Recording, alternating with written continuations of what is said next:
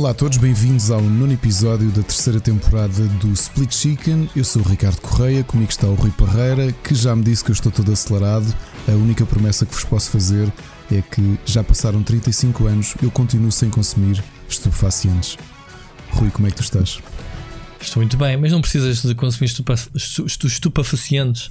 estupefacientes. Para estar todo acelerado. Mas tu, não, tu, a única coisa que precisas. É cansaço. É, é, é sabe, nunca ouviste falar na badeira de sono? Sei, sei, sei. O gajo está.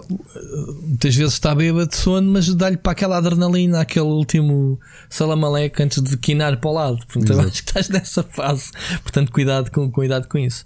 Olha, estou bem, mas eu estou, eu estou um bocadinho como tu e acho que estávamos aqui ao bocado a falar, eu nunca vi um mês como este mês, outubro, novembro, digamos assim, acho que só no fim de novembro é que a gente vai poder respirar um bocadinho de várias coisas que nos está a acontecer aos dois. Tu tens as tuas iniciativas, eu tenho as minhas, uh, e, e, temos iniciativas cruzadas. Exato. Quanto, quanto muito este podcast, mas também temos o, o IndieX, e yep. depois temos lançamento de duas consolas de nova geração, quer dizer, tudo ao mesmo tempo.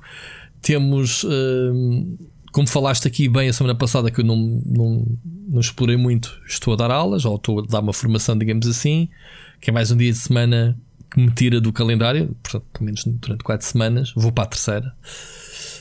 Um, e eu penso assim: receber jogos como Assassin's Creed, como Watch Dogs, como brevemente o Demon Souls, e depois, eh, e antes do fim do mês, o Cyberpunk, a gente pensa, vai buscar horas para, para jogar estes jogos como?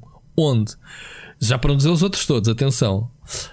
Um, e uma pessoa, eu começo, eu, eu tenho feito orçamentos de tempo. Sabes aquelas uh, checklists uh, yeah, yeah. que escrevemos no papel? Não sei se tu fazes. Eu fazia muito antigamente, quando estava mesmo uh, aflito que precisava ter uma cábula à mão de micro coisas para fazer. E eu tenho feito todos os fins de semana um. Fiz a semana passada um e este fim de semana fiz outro, uh, do género fazer review, fazer gravar isto, fazer aquilo, sessão fotográfica de qualquer coisa que, que eu preciso para o, para o tech, uh, neste caso preparar a aula, não sei o quê. Pá, tenho feito estas checklists e fico muito satisfeito de chegar ao fim do dia, pá, pelo menos de sábado dou tudo. E não sei se acontece contigo, mas o sábado, a parte da manhã, é fazer limpezas da casa. Portanto, há de ser sim, muita sim. gente. Não só, já tive aqui não, discussões com, com a Mónica do género: pá, a gente não pode perder esta. Eu não posso perder esta manhã fazer limpeza. A gente tem que contratar alguém que venha cá e eu pago. E, e pronto, já, já tentámos, não, não resulta, não resulta bem, porque, porque a Mónica vai por trás e vai limpar o que não ficou bem limpo e acaba por fazer tudo novo. E eu pensei, fogo, mano, que brincadeira, mesmo. Então pronto, preferimos gastar esse dinheiro, sei lá, numa almoçarada, uma coisa assim e, e fazermos nossas limpezas. E então eu tento acordar cedo, sábado, despertador, tipo 8 e meia, 9, mesmo à velhinha, acordar no fim de semana muito cedo quando podia estar a descansar. Mas yeah, tem que ser assim, tem que ir buscar sempre à cama. Não sei se acontece contigo à cama ou às horas que me deito, que agora já não consigo estar até tão tarde. Sim, sim, são a única forma que tenho. Sim, como Esta, eu. E, e a semana passada eu digo que estou cansado, não é só. Estou com mesmo muito trabalho, seja no escritório, seja com o IndieX, com a preparação do Mosh XL Games World, com o Rubber. Não estou com as consolas novas, portanto já não, não recebemos Xbox eh, Series X nem S, já me a público.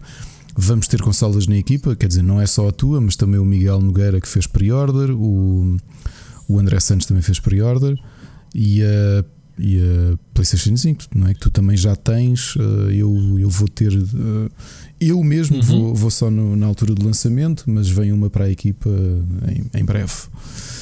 Porque eu também nesta altura não conseguiria segurar em nada, portanto não, não, não faria sentido, não conseguia dar vazão. Repara, mesmo Assassin's Creed eu escrevi o artigo porque me sentia confortável com ele. Uh, apesar ah, já escreveste, de, eu já escrevi, apesar de saber que devo estar a aproximar-me de metade do jogo, só que conhecendo pois, Assassin's claro. Creed como conheço, senti-me uh, perfeitamente claro. e, e eu defendo que eu defendo que as pessoas devem fazer as reviews quando estiverem confortáveis com o que Exato. viram do jogo. Mas e... tens que platiná-lo, senão não conta. Exato, não é credível mas é muito provável. Isso depois deixamos para a parte das sugestões para falar dele. Mas eu vou-te já dizer que, que, que, que é, possível, é muito possível que isso aconteça. Uh, mas uh, o que me ocupou mesmo tempo, muito, muito, muito, muito tempo, foi. Um, eu não dormi nada porque eu, tô, eu, de terça para quarta, todas as noites eu deitei-me levantava mais perto das sete e meia para ajudar aqui com os miúdos e depois ia para o escritório. Uh, mas andei-me a deitar quase todos os dias entre as 5 e meia e as 6 para acompanhar a contagem dos votos nos Estados Unidos. E então, certificaste que aquilo está. que não há fraude? Foste lá ajudar. Foste lá ajudá-los a não consegui. Olha, na primeira noite, terça para quarta, isso é só estúpido, Ricardo. Desculpa que te diga, meu. Até os americanos sabem. Vou desligar, vou acabar agora o podcast. Já. Não interessa, mas tens que ouvir isto antes de desligares. Que até os americanos sabem que as coisas não se iam contar um dia para o outro. Rui, eu sei que não. Eu precisava era de acompanhar a contagem, ok? Por exemplo, ter...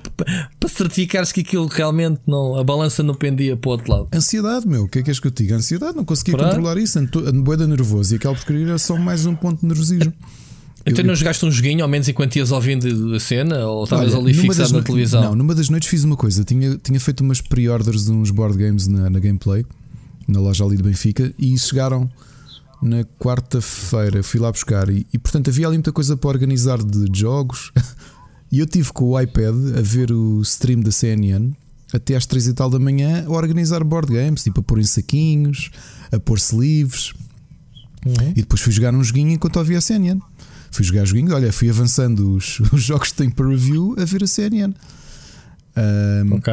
Mas, por exemplo, na terça para quarta, quando me deitei, deitei-me eram 5 e meia ou 5 e 40 Eram pai 6 e 5 recebi uma mensagem no WhatsApp de uma amiga minha em Londres que também estava a acompanhar. E ela, pá, tu e a Ana estão a acompanhar a contagem. E eu, olha, acabei de adormecer porque deitei-me há bocadinho, vou-me vou levantar daqui um bocado dela. Ah, é que eu acordei às 5 da manhã nervosa e decidi ficar acordado a ver a contagem. Oh, eu, ok. Mas, mas nós portugueses preocupados com, com o que eles não estão. Mas podias ter feito uma stream de reaction em direto, não te lembraste disso? Não. A porra, também te digo, se eu fizesse isso, estava até sábado a fazer um stream, não? É? Aquilo... Então. oh meu Deus. E então, e, e ganhaste, né? Pronto. O candidato Tranquilo. que eu apoiava, sim, ganhou, mas digo-te já que via coisa mal parada. Na terça-feira via coisa mal parada porque sempre, sabia-se que os votos. Frente. Os, não, porque os votos presenciais eram maioritariamente do Trump, não é? Porque ele tinha dito às pessoas para não votarem por, por correio. Quando começaram a contar os votos do correio foi quando a coisa começou a equilibrar. Uh, mas fiquei muito nervoso, pá, fiquei muito nervoso porque é assim, aqui não é uma questão de ser democrata ou republicano, até porque eu acho que nunca liguei tanto. As eleições de 2016 liguei muito, estas ainda liguei mais, porque uh, epá, eu, os Estados Unidos são um país demasiado importante uh, no mundo. Uh, estás a dizer que os portugueses ligam muito a isto. A realidade é que é impossível não eu ligar. Estou a brincar, pá. Eu tenho, eu tenho muita coisa e eu escrevo muita coisa que tem, que tem influência de, de americano. Aliás, o que me fartei de é? escrever foi o. NASA, não, não, não é só. Olha, por falar na NASA, hoje li uma notícia que o, que o Bristin, o administrador da NASA, tem diz que à partida não sabe se vai continuar à frente da NASA por causa de, das eleições de, do, do, do Biden ter ganho porque, o, porque, porque ele diz que nunca viu no programa eleitoral dele qualquer coisa que fosse sobre, sobre a, a, as missões que estão previstas, enquanto que o enquanto que o Trump até a Space Force queria montar, uh, queria chegar à Lua, etc. Make the, the America Great Again era um dos, dos calendários, obviamente era uma das bandeiras do Trump. E ele diz que não sabe, não sabe ah, como é que vai ser, pronto, que não há trabalho que, que satisfaça mais do que estar ali, mas que pronto, que não está agarrado à cadeira. Se, se o Joe Biden desinvestir ou o que é que seja, uh, ele pronto, vai-se embora. Mas não, uh, eu tenho outras coisas. Vou falar, então a guerra comercial com a China está a afetar a tecnologia, quer dizer, a Huawei e, não sei o quê. E, Uh, várias empresas chinesas que não podem usar as cenas, o TikTok. Pai, farto-me de escrever sobre as, os ranhosices do. Aquilo que a malta não nota, isto falando geopolítica, não é? Do, do the, big, the big picture. A grande claro. questão de teres um presidente como tiveste e como tens o Trump é que é irónico que é a base de apoio dele acha que ele está a ser extremamente duro na China. O problema é que para o tipo de pessoa que ele é, ele deixou um vazio. Ou seja, a América é o país mais presente do mundo. Não, seja, não, se, não só pela parte militar, mas porque em todas as situações, especialmente o Ocidente, não é? mas também o Japão e a Coreia, numa situação de problemas, olham para a América para saber o que é que é para fazer, não é? Eles próprios ainda não reconheceram a, a, vitória do outro. A China, não, por mas exemplo. Não, não é isso que eu te digo. O que eu te digo é o Trump, do ponto de vista, de, ao contrário do que muitos trumpistas, inclusive portugueses, dizem, o Trump afastou-se dos aliados todos. Portanto, eu, a Europa não considerava o Trump. Ele estava-se pouco lixando para a NATO, inclusivamente. Pá, quando tu pensas um presidente da América estar-se lixando para a NATO é uma coisa é impensável. A NATO sim, foi criada sim. pelos americanos. É? Sim, e, e, o Acordo de Paris, que o, que o Trump saiu, Mais o Biden foi logo a primeira coisa que disse foi no primeiro dia de trabalho dele, vai ser outra vez eh, juntar-se. E a ironia disto, meu, a ironia é: os apoiantes do Trump acham que ele foi duro com a China, mas foi exatamente o contrário. O que ele fez foi. Ele estava tão virado para dentro e era um tipo, quer queremos que não, impreparado. Ele, ele não tinha qualquer tipo de diplomacia, ele não, não percebe geopolítica tu não tem, o Reino Unido não era próximo dele, como ele imaginava, a França, a Alemanha, ou seja, ele ostracizou toda a gente, menos os ditadores.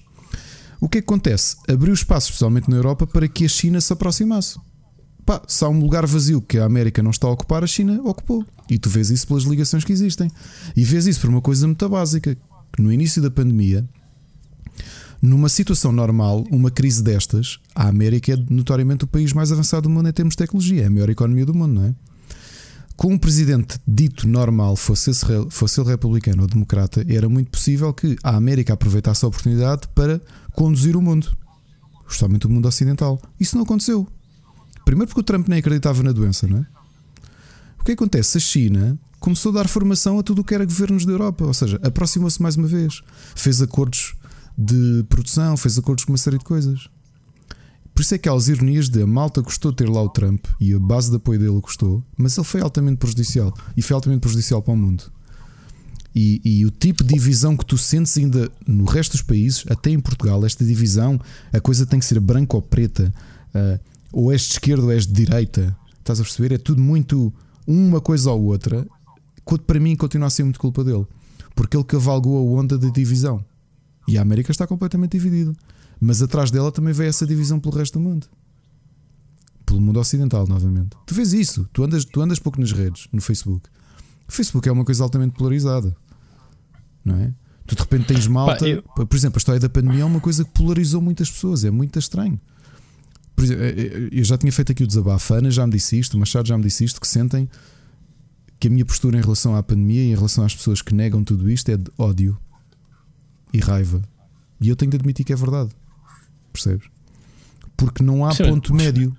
Mas tens uma justificação para isso, tens, tens uma revolta e, e, essa revolta, obviamente, é de senso comum. Quer dizer, se eu, vejo, se eu vejo amigos meus nas redes sociais, tenho visto nestes últimos dias pessoas que eu conheço, ou pelo menos conheço, e, e tenho interações na rede a dizer que testaram positivo e que dizem: é pá, fiz tudo para me resguardar e apanhei a mesma começo a olhar para aquele pessoal que, como por exemplo aqui em frente à minha casa, tenho um restaurante que à noite está um, um grupo de trogloditas à porta, sem máscara, sim, sim. já com os copos e, caralho, aqui. Pá, e eu penso, eu vou passear o que eu e passo por eles e digo, tipo, vocês se viam de, de apanhar e, e, até, nem queria que eles apanhassem, porque coitados iam tirar a cama se calhar a quem realmente Exato. merecesse. Exato. O problema é esse, nem sequer podemos desejar esse tipo de mal a, esses, a essas pessoas. Mas pronto, mas deviam pelo menos ter uma caganeira daquelas que durante uma semana não saiam da sanita. Pronto, eu acho que é o castigo mais engraçado que se pode encontrar para este tipo de pessoas.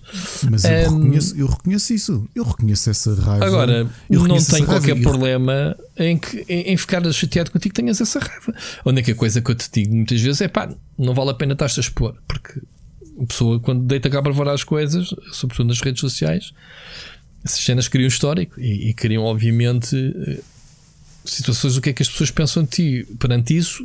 Uh, vão obviamente extrapolar por outras situações, não é? Uhum. Tens o caso de muita gente que perdeu o emprego ou porque foram revirar até o Biden este fim de semana que foram buscar as coisas do gajo de há, há décadas atrás. Sim, mas isso é daquelas coisas que eu continuo a manter eh, para sempre. Porque eu acho que a questão, a questão, de, a questão da pandemia e, e faz-me confusão, porque é que já falámos aqui várias vezes, a quantidade de sacrifícios que nós fazemos emocionalmente e não só, e de veres a, a, a esta, é engraçado porque esta malta que nega e que de repente diz estas regras são estúpidas e o governo é estúpido e não sei o quê. Um, são curiosamente as pessoas que contribuem para que os contágios continuem, porque têm comportamentos irresponsáveis e que vão contribuindo também para a economia, especialmente a economia local, ir, ir sendo destruída.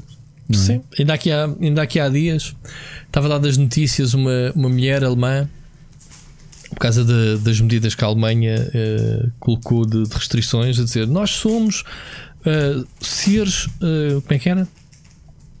Nós somos seres sociais e não podemos estar confinados e não quero que os meus filhos fiquem confinados em casa, eles têm que socializar e não sei o quê. E gajo pensa tipo, pá, sabes o que é que estás a dizer? Tu estás a, tens que fazer um esforço agora para que realmente os teus filhos socializem no futuro, não é? Todos nós temos que fazer. É certo, já vai para um ano. Pá, a gente está aqui a brincar, a brincar. Estamos em novembro. Daqui a três meses passou um ano que estamos em casa. Que eu estou em casa, pelo menos, e tu também. Mas eu estou literalmente em casa. Eu não voltei à empresa nunca. Portanto, estou.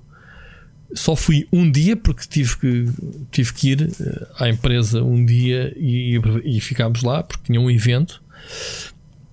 Mas eu estou em casa desde março, ou seja, a minha rotina nunca foi tão matemática como, como nos últimos meses. Eu, eu sei, de, eu estou a almoçar e sei o que é que vou fazer nas horas seguintes e o que é que me vai acontecer no fim de expediente. Que é que tenho, nunca tive uma coisa dessas na minha vida. Não, de, de planear o inesperado. É, já sabes o que é que vais fazer. Tens uma rotina, já estás em piloto. Eu estou em piloto automático, sinto. Oh, oh, não sei se tu sentes e a minha raiva é sobretudo com isso, que é não poder estar com pessoas, porque isto não é uma situação Exatamente. fácil. E veres a quantidade de gente, pois. até no meu moral, quando eu comento alguma coisa, oh, sabes que eu sou muito sarcástico na forma como, como falo claro. nas redes, não é? Um, e de ter malta dizer, ah, yeah, mas olha, eu não acredito na doença. E, pá, o que é que apetece dizer, meu?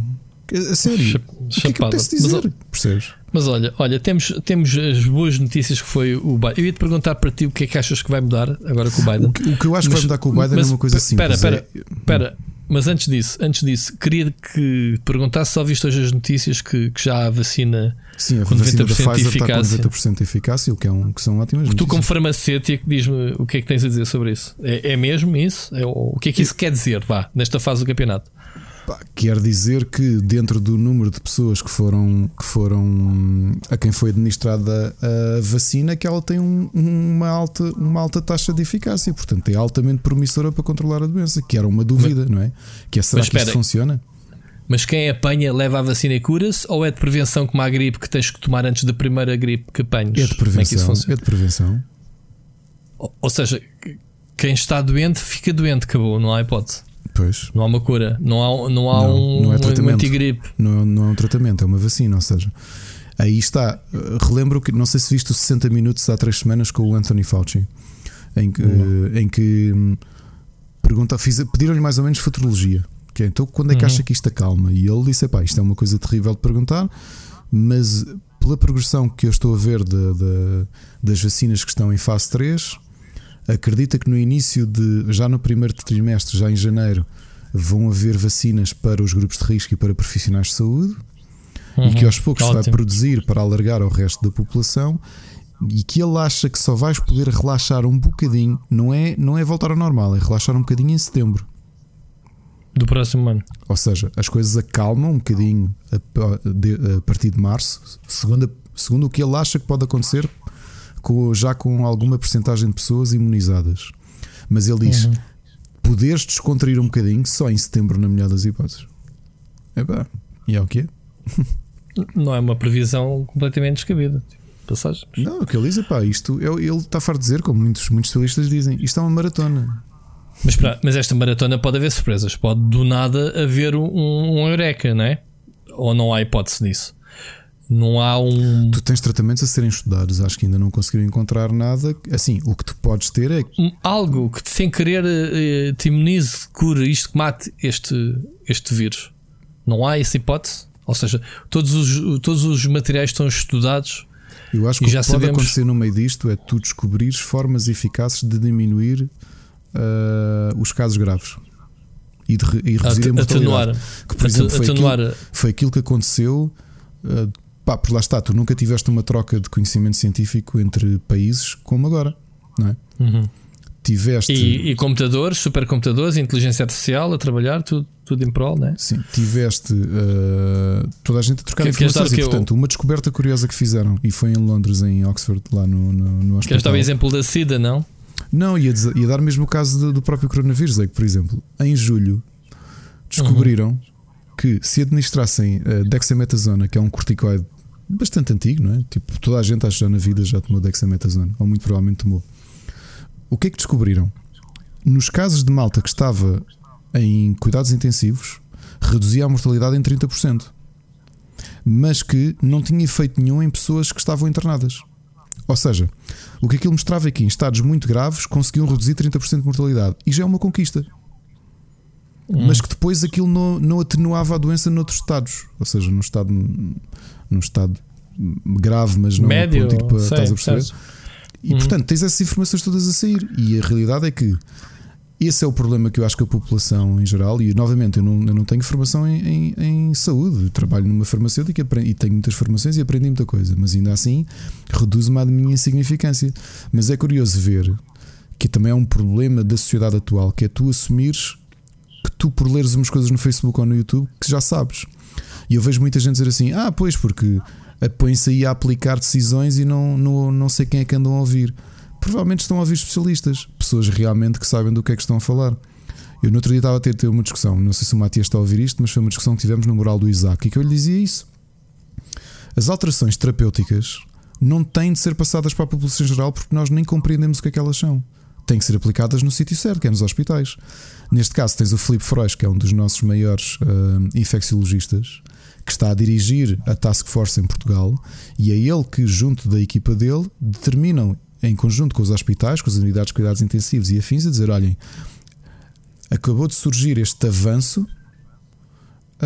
Hum, acabou de surgir este avanço na, na, na ciência e, portanto, a partir de agora vamos aplicar, nestes casos, aplicar isto. Hum, e, e, pá, e essas coisas são aplicadas e nós não temos que saber, porque nós não trabalhamos em saúde. Quer dizer, eu trabalho, sou designer, né? eu jornalista. E, claro. Só que depois vês o, o, português comum, o português comum e o cidadão comum, que manda bitites. Mas tu estavas a dizer que a gente lá, porque ao ler no, no Facebook não ficamos plenamente informados. Eu, eu, a gente fica, não é? O pessoal do Facebook sabe, o pessoal sabe tudo, é lá que estão as notícias, não sabes é. isso. Exato. O pior, é que, tu, o pior é que vais, vais se entrando em bolhas. Foi eu disse. Eu tive aqui uma, uma, uma conhecida no meu moral a dizer-me isso. É uma pessoa, normalmente não desfazendo. Toda a gente acha que eu sou um pedante do caraças e sou. Mas esta pessoa, em específico, tem o nono ano. Okay, uma, amiga de, uma amiga de adolescência, aliás. Sim, um, foi um bocadinho mais, durante ali uns 13 anos, mas pronto. Mas um, com o nono ano, sente-se diz a minha liberdade de expressão é, é em não acreditar que isto existe. E eu disse-lhe: é verdade, mas a liberdade de expressão que nós confundimos é acharmos que a nossa opinião tem o mesmo peso de um especialista, que não tem. Estás a perceber? Eu posso ter a opinião que eu quiser sobre o coronavírus. Estou a perceber. A minha formação é em belas Estou a perceber, mas o que tu tens que responder é a tua liberdade de expressão termina quando a minha começa. Mas esse é o argumento que eu dizia: tens o direito a acreditar no que tu quiseres. Porque a diferença da ciência é a diferença, a ciência é indiferente tu acreditares nela ou não. Rui, tu moras, não me lembro, acho que é no quinto andar, não é? Quarto. Quarto, é isso, quarto andar. Tu agora estás aqui a gravar o podcast e dizes-me assim: sabes, eu ainda me lembro das aulas de física e não acredito na gravidade. E eu digo: okay, Isso é grave. És parvo. É grave se não acreditares. É, és parvo, não acreditas na gravidade. Tu dizes: não acredito. Pá, não acredito. E portanto abres a janela e saltas. Porquê? Porque tu não acreditas na gravidade. Olha Só... isso, aqui, aqui, há umas semanas uma, a minha vizinha do prédio da frente teve essa dúvida existencial e testou. Vejo a minha mulher a gritar, não te contei isso. Não, Vejo ela a gritar a dizer ela. Ela meteu uma perna fora, o marido vem cá de trás a correr e puxa a capa dentro. Ui, foi. Pronto, Portanto, mas... deve ter tido essa crise existencial e foi metido a teste. Mas estás a perceber, é, a, a, gravidade não se interessa que tu não acredites nela, ela simplesmente está ali. Uma doença é a mesma coisa. Tu podes dizer, eu não acredito no coronavírus, e o coronavírus, que nem sequer pensa, porque não é um ser vivo, é um, é um pedaço de código genético, está tipo, yeah, I don't give a shit. e então era essa explicação que eu estava, que é, tu podes não acreditar, mas isso não está o direito da tua irresponsabilidade de pôr em risco pessoa, outras pessoas. Essa é que é a Sim, diferença. Pai, eu, eu, eu tenho pessoas perdemos, próximas. Nós perdemos uma dose gigantesca de empatia. E, e, e, eu tive. eu, eu tive uma, um certo romantismo nas primeiras semanas de, da pandemia e chegámos a comentar isso aqui durante. Naquela fase que eu estava muito em baixo, lembras-te? Uhum. Um, quem está a ouvir o podcast em atraso deve se lembrar ali, na fase deprimida, a minha fase deprimida. Por, causa da malta que já deve ter saudades das aventuras do Ricardo. As aventuras do Ricardo. E, e, e sabes que é curioso? Que hum, eu achei que nós, como sociedade e como humanos, que, que isto era aquele momento Estás a perceber? Aquele momento em que o pessoal, uhum. pá, visto cá em Portugal, pá, eu adorei ver malta que, malta mais jovem que punha uh, A4s no prédio, dizer ah, vizinhos que sejam mais velhos ou vulneráveis, eu vou fazer compras por vocês. Pá, eu olhei para aquilo e pensei: uou, wow, estás a perceber? Tipo, nós não estamos assim tão mal. Não, desculpem o meu francês, mas isso tudo é merda. Porque isso é só de pouca dura. Ok? Porque estamos todos frustrados desta merda toda e a frustração traz ao de cima o pior que as pessoas têm. E a realidade é que a empatia não existe como, como um todo. Porque está-se tudo a cagar, ok? A ideia de se eu apanhar esta merda, o muito provavelmente não me acontece nada, portanto estou um pouco lixando, é a maior prova de falta de empatia que existe. Que é tu Bem, não te importas tu... de potencialmente poder estar a prejudicar alguém. Sei quando estás pissed off quando dizes 3 ou 4 asneiras na mesma frase. Portanto, Já é viste, é mesmo isso. É, é isso, é, é, é, Portanto, é visceral, malta, meu. É estão a ver agora, o Ricardo está tá furibundo, está furibundo. É visceral, pá. E, e, e, pronto, estávamos a falar do Biden. O que é que eu acho que tu ias me perguntar o que é que eu acho que pode mudar? Sim. Podem mudar duas coisas. A primeira, e já está, já está em ação, é que pelo que me parece legalmente, numa fase de transição, ele já está a montar uma equipa, uma equipa para finalmente aplicar medidas de controle do Covid, da Covid. Pá, tirando que a pandemia começou, como tu dizes e bem, há uh, oito meses, nove meses na América, quase dez meses na América, acho que eles estão a tempo, não é? e pronto, pode, a primeira coisa que eu quero fazer que é morram mais pessoas, não é? É isso, mas esse é o objetivo. Segundo, voltar ao Acordo de Paris, porque é importante realmente cautelar. Para que é que eu acho que serve a. a, a eu não mas, acho. Escuta, Hum. Escuta uma coisa: um presidente novo eleito pode simplesmente anular tudo o que o presidente anterior fez? Pode. É possível. Pode. Como o, o, Trump queria acabar com o Obamacare, por exemplo. O, o Trump uh... não acabou com o Obamacare por uma razão básica: ele é um inapto. Ou seja, eu até hoje tenho a teoria que o Trump queria acabar com o Obamacare simplesmente porque aquilo é conhecido por Obamacare e ele tem raiva do Obama. Do Obama. Ele tem, tem um nojo profundo do Obama. E ele quer acabar com tudo. Ele só não conseguiu acabar com o Obamacare porque ele, é, ele e a equipa dele são tão inúteis que em 4 anos não conseguiram desenvolver um, um, um Uma programa para substituir. Foi só isso. Aquilo está há imenso tempo em tribunal para ser uh, repelido, não é? Uh, rejeitado, removido, e não é porque não há alternativa.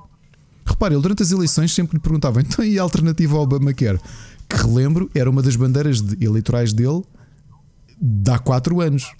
Vamos apresentar daqui uns dias, finalmente. Não vão nada, meu. Não vão, uhum. percebes? E portanto, o, o a, a, cena do Acordo de Paris é rápido. Portanto, toma posse e diz amigos, estamos outra vez e vamos e, e é para cumprir. Sim. Quanto é? Estás a perceber?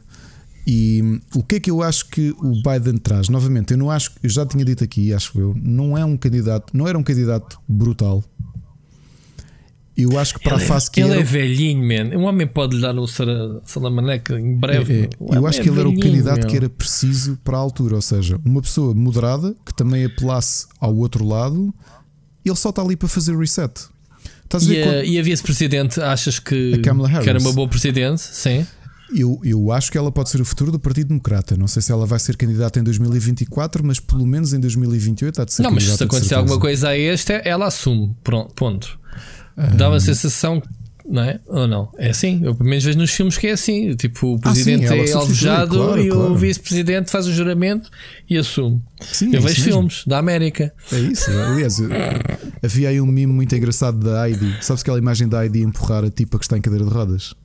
Para, para o precipício, era isso. Mas era a Kamala com o Biden a dizer: Parabéns, fomos eleitos. E yeah. ela depois empurrou para o abismo. Claro. Uh, Mas ela é, é boa pessoa? Não estou a entender. Eu não sei se é boa pessoa. Novamente, mesmo dos candidatos democratas, nem sequer era a pessoa que eu apoiaria. Mas eu acho que eles servem como reset. Para mim, o que o Biden e a, O Biden e a Kamala são. Uh, estás a ver o teu PC, tu andaste em sites esquisitos e andaste a clicar em ads e de repente estás cheio de malware. Hum. Estás a ver? O que eles são é, o, é quando metes um o disco do Windows e diz assim: Não, metes o disco do Windows e diz: Então, olha, Quer instalar de novo? Quer instalar de novo e tu instalas, é isso. Uh... Então, mas perante, perante isto tudo, eu vou-te fazer uma observação parva. Porquê que, o, porquê que o Obama não veio salvar isto tudo? Tipo, se ele se candidatasse ou. Porque ele não quer? Porque eu ele não acho pode? que são duas razões. Pode. Pode perfeitamente. Acho que são duas podia, razões. Primeiro ele deu é que... skip 4 anos por lei, certo? Não, não fez duas, dois, dois mandatos. mandatos. Exato. Fez dois mandatos, depois tem que descansar pelo menos um e voltar outra vez. Porquê que ele não voltou agora? Eu acho que ele não voltou, primeiro porque uh, a realidade, e tu vês isso até em Portugal, isto é uma coisa. Uh, governar um país, sejas tu bom ou mau, é uma coisa altamente desgastante. Tu vês não só pelo aspecto Achas... de, do aspecto com que eles. O desgaste. Mas o Obama é uma pessoa nova, meu. Está bem que está tá com os anos mais em cima desde que a gente o conheceu. O Obama, o Obama é um tipo novo, mas é assim, é pá, eu acho que é, no pensamento dele, e já lhe fizeram essa pergunta, é um bocado, epá, eu já, já cumpri dois mandatos, amigos. Tipo, já já é um deu bocado, que tinha a dar a é, América, já sofreu, tinha a sofrer por uma vida. Repara, mesmo cá em Portugal, eu lembro-me, o Passos Coelho, que foi primeiro-ministro Uh, uhum. mandato e meio, um mandato pelo menos. Um mandato em piques, depois veio a Jeringonça e tirou lá. O, yeah. que ele, o que ele envelheceu, eu lembro de olhar para aquilo assim, careca, isto é um desgaste. e ele é uma pessoa nova, ele deve ter pouco mais que eu, não? ele deve ter 50 anos ou tem, tem pouco, é pouco mais do que isso. O desgaste foi gigantesco. Portanto, eu acredito que o primeiro é essa do Obama, e segundo, man, epá, tu chegas a um momento, ele próprio diz: ele agora quer é curtir, meu fogo, ele é uma estrela, ele quer pois é, curtir. Por acaso, é, por acaso essa gaja é uma estrela. Eu acho é, que sim. É, é. O que eu não sei se ele não quer implementar uma espécie de dinastia, porque era um bocado a ideia que o Trump tinha. Ou seja, o Trump era reeleito 2024 e ao filho, o Don Jr. ou a filha. Uh, e era um bocado esta ideia, de repente, a família de Trump era uma espécie de Kennedys ou Bush ou Clinton, se estás a perceber? São aquelas uhum. famílias com um nome muito importante. Uhum. Uh, o Obama, não sei, muita gente diz que a Michelle se candidata em 2024. É sério? Não sei. Não Como sei. foi a, a Hillary? Não sei, que sinceramente. esposa do outro. Ainda que elas as duas tenham menos uh, anticorpos. Mas a Michelle não tens, não tens, não tens estofo. Não sei se não sei. Não sei, sinceramente é, é uma dúvida. É uma dúvida que. Eu votava no Obama se ele voltasse outra vez. É uma dúvida Vai, que eu tenho. Que é um, é Agora, um, é um uma coisa temos de dar, temos de dar. Os dois bateram recordes de votos. Bolas. Nunca Epá, se votou se... tanto na América como agora. Mas, mas, não se votou porque o pessoal também está aborrecido, meu. Está em casa sem não, nada para fazer. Era muito importante esta eleição. Eu sei, estou a gozar. E não, por outro lado, é volto a dizer: uh, não nos esqueçamos que mesmo assim houve 70 milhões de pessoas que votaram num racista xenófobo misógino e que viram o que é que ele fez. E mesmo uhum. assim votaram na mesma. Epá, eu aqui há uns tempos apanhei uma pessoa que eu conheci dos Estados Unidos. Que nós cá de fora vemos as coisas de prisma diferente do que eles lá dentro. Sim, claro. E, e lá dentro dizia-se pá, que o, o, Trump pode ter muitos defeitos, mas tem alguns. Eh, algumas. Até me custa dizer isto. Tinha, em termos de, de, de, de querer puxar pela economia interna, que era ele a cena de fechar as fronteiras, a cena de dar empregos aos americanos, Sim, só que isso é, isso é no tudo, centro. É engraçado é que tu analisas esse tipo de medidas muito proteccionistas e só reparas que isso só morde no rabiosco dos americanos. Por uma razão básica. Tu és uma grande companhia americana como a Apple, ok? Queres fechar as fronteiras porque achas que não vais podes, aumentar. Vieram logo dizer que não há americanos com inteligentes para trabalharem ali. E tu vês quem é que lidera a Microsoft? Já falámos disso. Quem é que lidera a Apple? Exato. São indianos, não é? Mas, mas ali a questão é que uh, eles fazem a isso. Apple não, desculpa, eu, eu, queria dizer Microsoft e Google. Eles fizeram a isto Apple é à espera que, que a malta. Uh, que de repente as grandes companhias, a Apple e afins, é o Walmart que a malta se esquece que está a fazer milhões na China, é? porque estão a abrir cadeias lá o grande capital, man, estamos a falar de companhias, a Walmart. Eu no outro dia estava a ler o, estava a ler o, o, o resultado sim, sim, anual Walmart pode Walmart. Estar a, pode estar a explodir na China, mas metade está a dar a comer à China. Atenção. Walmart, a China não é Walmart, porva. Espera, o Walmart é a companhia mais rentável do mundo. Não é? Não é Amazon? tem que. Pronto. Não, não é. Alibaba, os chineses da Alibaba, isso. Ainda. Tencent. A Walmart sozinha vale dois PIBs portugueses. Só, Certo. só para relativizar, ou seja, Como- aquela como se- empresa sozinha fatura tanto como todo o produto interno bruto português duplicado, Certo, certo. ok? Não é muito Portanto, difícil. Obviamente que essa ideia, eu acho que não, é assim, não, não somos uma superpotência, mas quando tu olhas à proporção, yeah, tipo, não estamos assim tão mal. chegar aí o 10 Jeff. Bezos e dizer quanto é que é Portugal? Vou comprar este retângulo aqui para passar férias. Quanto é? Olha, E a Amazon por comprava. comparação, se bem me lembro, o nosso PIB são 260 eh, mil milhões, não é? Então, o, o, Brasil são vale 10 vezes, desse. Brasil são 10 vezes Portugal e, e eles têm aqui 1 trilhão e 200, não é? Ah, eu, eu costumo dizer estes valores já, mas estás a perceber? Ou seja, ah, claro que não somos tão ricos como, como a Alemanha, mas epá, pronto. Mas isto continuando, essas, essas medidas protecionistas parecem engraçadas no papel, mas a realidade é que depois tu olhas para as grandes companhias americanas e eles dizem: yeah, tipo, vais fazer isso para quê? Eu não vou voltar a pôr as fábricas aí, não me compensa. Tu sabes que Portugal é um país rico, mas ninguém sabe.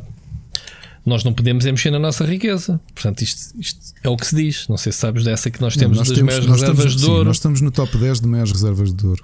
Do. Pronto, só que o que é que interessa ter isso? Não podemos aplicar, não é? Não, não se pode fazer moeda, não se pode cunhar moeda. Porque isso respeita às regras, não é só chegar ali e meter a impressora a, a- a funcionar. Portanto, pergunto se não podíamos ser um país mais fixe, mais tranquilo, se pudéssemos tomar essas. Não, Essas não porque decisões, isso não é? parece tudo muito. Não, porque isso parece muito simples. A realidade é que o PIB depende de muita coisa.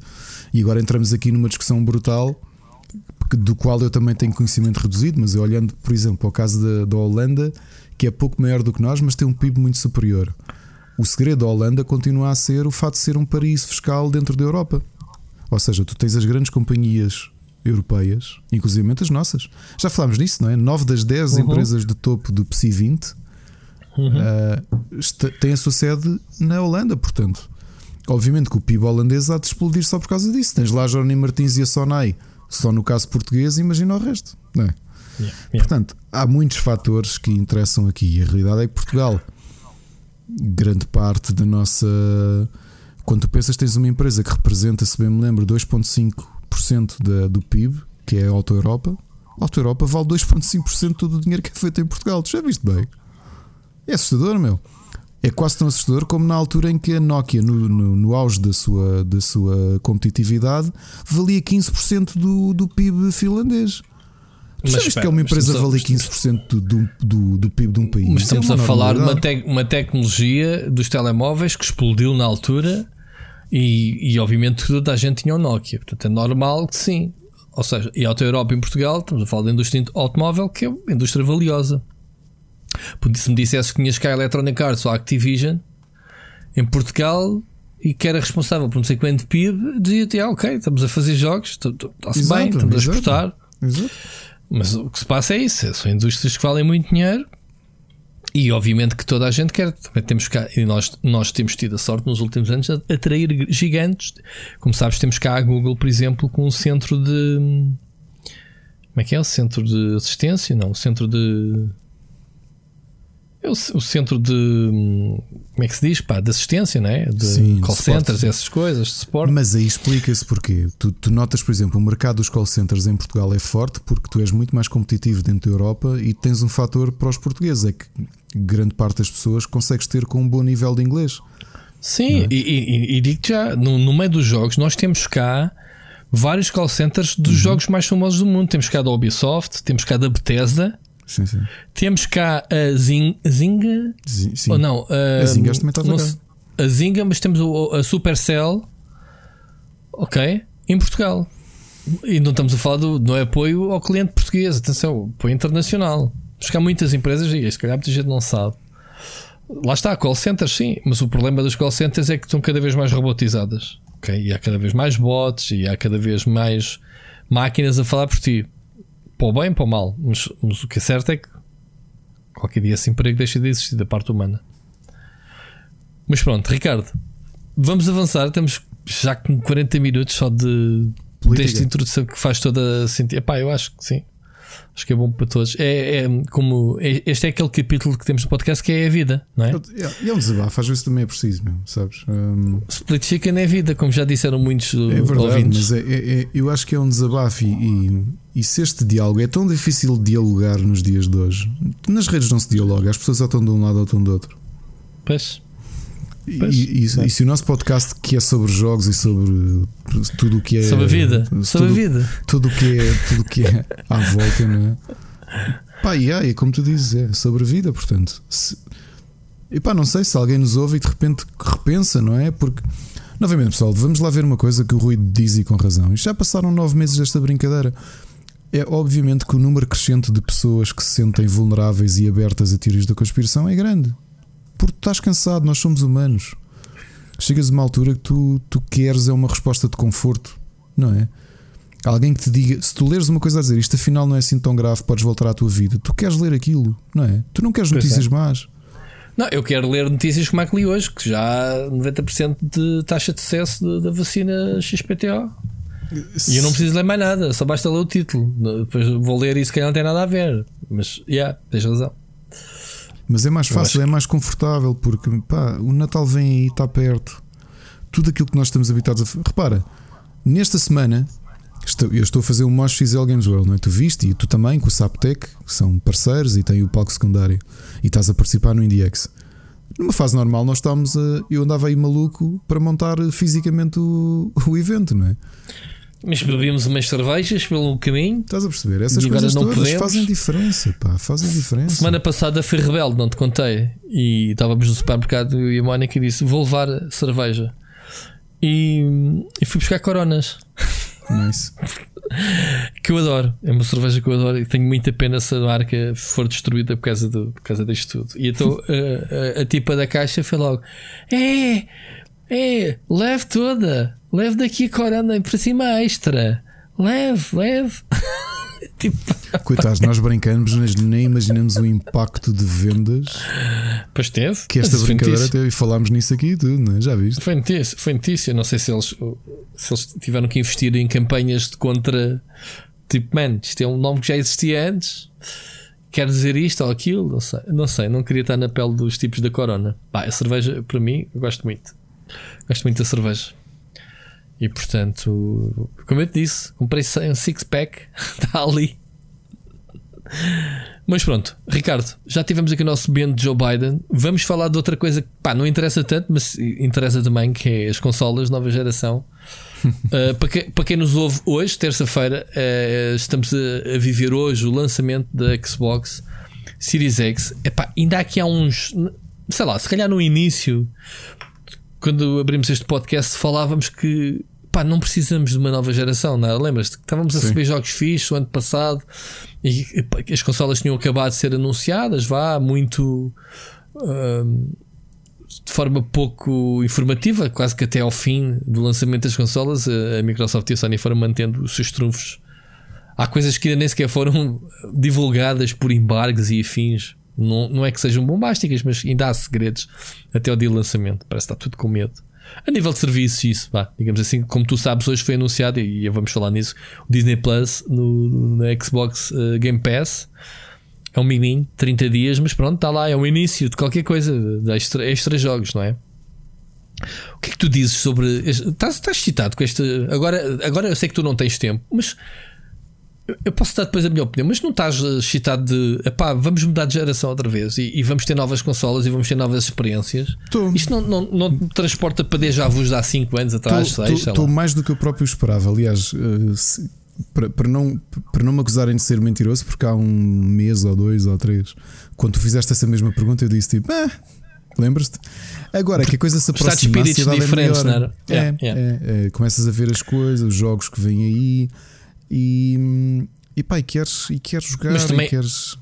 Mas também, se calhar, porque entraste na onda do hype do pessoal que já tem, como eu, te falo, maravilhas da consola, Sim, pessoal que já realmente experimentou, deixou de ser o as Oscar editoras. experimentar o DualSense e que me aconteceu lá e disse, mano, olha isto e aquilo, e eu estou naquela. Isto é um, game, pá, é um game changer, a gente já fala sobre isso, mas uh, a cena é essa: é deixaste de receber a comunicação das empresas que é, é aquela do ya, yeah, ok, ya, yeah, ya. Yeah.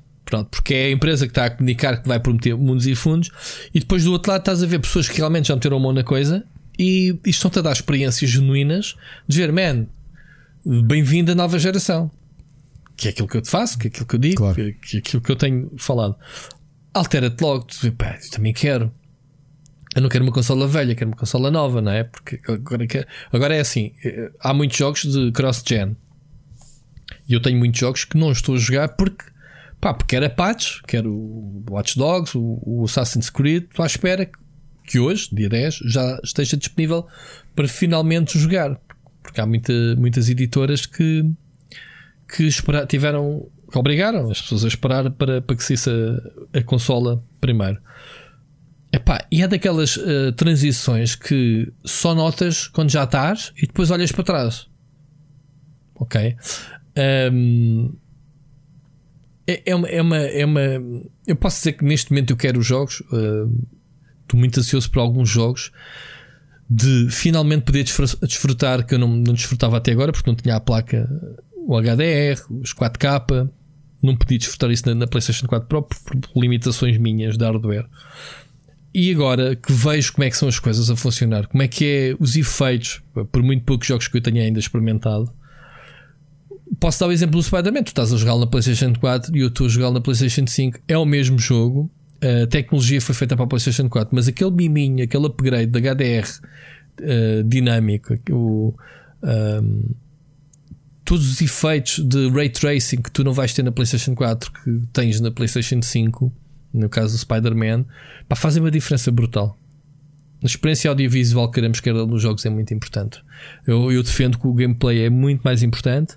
É pá, mas se tu estiveres a jogar gameplay espetacular, mas se o jogo for feio para caraças, é, é vontade de meteres um saco né, no monitor. Não, não sentes isso, Ricardo, nos jogos. Não, não comes com os olhos também. Sim, mas sabes que é curioso? É uma coisa que já me habituei nos últimos anos. Uh, eu raramente me sinto hum, agarrado a um jogo por causa do trailer, porque eu, na maior parte das vezes, acho que os trailers até são lackluster em relação a, a mergulhares diretamente no, no próprio jogo. E eu estava a ver, por exemplo, o que senti em relação a este Assassin's Creed Valhalla, que é agora um exemplo não é? mais recente. Não vi quase nada de, trailers para, para dar informação. Eu também vi pouquíssimo, mas é engraçado é que acho que só tinha visto um e, e achei piada, mas daquelas daquelas situações que me comprovaram que ignorar os trailers e mergulhar no jogo vale muito mais do que, do que o resto, uhum. porque não só. Quer dizer que não vi, vi, vi, os iniciais, obviamente, do pois é anúncio, é isso, quer saber é o que é que é o jogo. Agora não tenho acompanhado tipo 15 minutos de gameplay, uh, qualquer coisa assim, não tenho visto quase nada. Mas, mas sim, estavas a dizer. Sim. Mas estou-te a dizer que é, essa, é essa eu acho que estas diferenças todas, realmente, como tu dizes, tu notas quando pegas tu no, no jogo, uh, quando pegas tu na consola, quando pegas na mudança de, de, de, de grafismo. Uh, até lá, tudo aquilo que vês uh, por terceiros é não é representativo de todo. E não é. E não é, e não é. No caso, no caso da PlayStation 5, tu, tu tiveste o Oscar a dizer-te o DualSense. Eu, para mim, por muitos gráficos bonitos, HDR, etc, etc, eu estava aqui a dizer, os olhos comem, mas não é o importante. A experiência que o jogo te oferece através deste comando, uh, e eu acho que o Astrobot foi o, jogo que ele, o único jogo que ele jogou na, na, na, na PlayStation. Um, é representativo de ser um jogo de plataformas que está longe de, obviamente, de puxar pelo poderio gráfico da consola, embora o jogo seja muito bonito mas mostra-te como é que funciona ou como é que poderá ser utilizado o DualSense no futuro nos jogos. Claro. Coisa que o Spider-Man não faz. É ridículo. O Spider-Man é muito contido. Ne, pá, lá está. É um port, é um jogo cross-gen, é, um, é, um, é, baseado no Spider-Man que já saiu há dois ou três anos. Os gajos da Insomnia provavelmente não tiveram tempo de explorar. Tens aqui algumas sensações quando disparas a, a teia. Ouve, mas tu pegares no Astrobot e tu, quando vires, vai ser um jogo que tu e o teu filho vão. Pá, te faz platinar o jogo num ápice. Um jogo super acessível. Quando tu, numa cena que te vais lembrar destas palavras, quando tu apanhas uma cena que é tipo um jetpack, jetpack barra nave espacial, uma sequência em que tu vais usar a nave espacial, que, que é a primeira coisa até que o jogo te mostra no início, dá-te um comando para a mão e, e diz-te para premir os botões, os gatilhos, e não vais ter o mesmo feeling. Quando tu vires que, epá, imagina, o gatilho de uma, de, de, do DualShock, certo? Tu carregas uhum. no gatilho e vai até ao fundo. Quando o jogo te trava o gatilho a meio e tu fazes força e tens ali um motor que não te deixa ir, mas depois de repente o gajo liberta tanta força fazes que tu vences, né? a força. Aquilo a manda um disparo, é isso é que tu vais sentir. O que é que é a sensação do DualShock? É os tais gatilhos adaptativos, a tal sensação. Entendes o que eu estou a dizer, sim, Ricardo? Sim, sim, eu sei, eu sei, o gatilho, eu estou com o gatilho, eu estou neste momento com o comando na mão, está desligado. Eu carrego do gatilho, é super mole, ok? Nada, nada demais. O jogo transforma-te as sensações do, do, comando e isso não, não, há, não apaga. Quando tu tens associado ao, ao Rumble, tu sabes, o, o, os Joy-Cons fazem isso muito bem. Lembras dos mini-jogos iniciais uhum.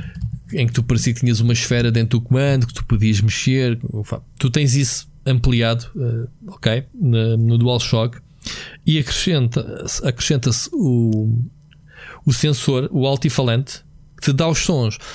Imagina, tu estás com o bonequinho a passar na, na, areia e tu sentes através do barulho, sabes aquele barulho único que é tu pisares a areia sim, sim. ou cacos de vidro, estás a ver?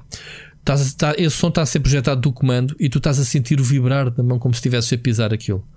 E tu, e tu tens essas sensações em terra, metal, uh, pedra, whatever tu sentes isso nas mãos. No, no, no caso do Astro Boy, no Astrobot. Epá, e, e, e, já para não dizer, tu sopras para o comando, mas isto não é nada novo. A, a 3DS fazia isso e eles recuperaram isso neste comando. Isto é uma sensação. Eu ainda só joguei dois jogos até agora. Eu, eu por acaso até estou chateado porque hoje queria tirar o Devil May Cry, que já, já o recebi, e a, e a PSN está. A, a, loja está. Tá, tá, está em baixo 24 horas para manutenção. Obviamente compreende-se porque vai ser lançada né, na América. E então eles fizeram alguma atualização muito grande e, e, avisaram logo as pessoas que durante 24 horas não ia, não ia estar operacional. Mas pronto, dos dois jogos que eu joguei, este Astrobot mostra-te muito bem o que é que é o comando. Um, epá, e as consolas são silenciosas, são super rápidas. Tu sabes o que é? Tu, tu estás a jogar um jogo, Ricardo, e estás a jogá-lo, sei lá, 99% é jogo. Eu tenho um vício muito grande que é há, uma, há um loading e eu pego logo um telemóvel. Vou logo ver qualquer coisa. Aproveito para não sei se faz isso ou não. Ou abro um browser ou não sei quem enquanto está o loading. Pá, não vou estar a olhar para o ecrã 3 minutos, 2, 3 minutos de um loading, seja de que jogo for, percebes? Acho que é normal.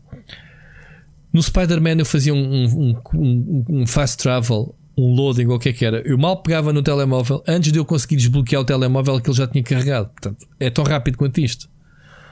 Não tem loadings, o Spider-Man. Não tem loadings. Um, pá, e isso faz toda a diferença a jogares. O Astrobot a mesma coisa, não tem loadings.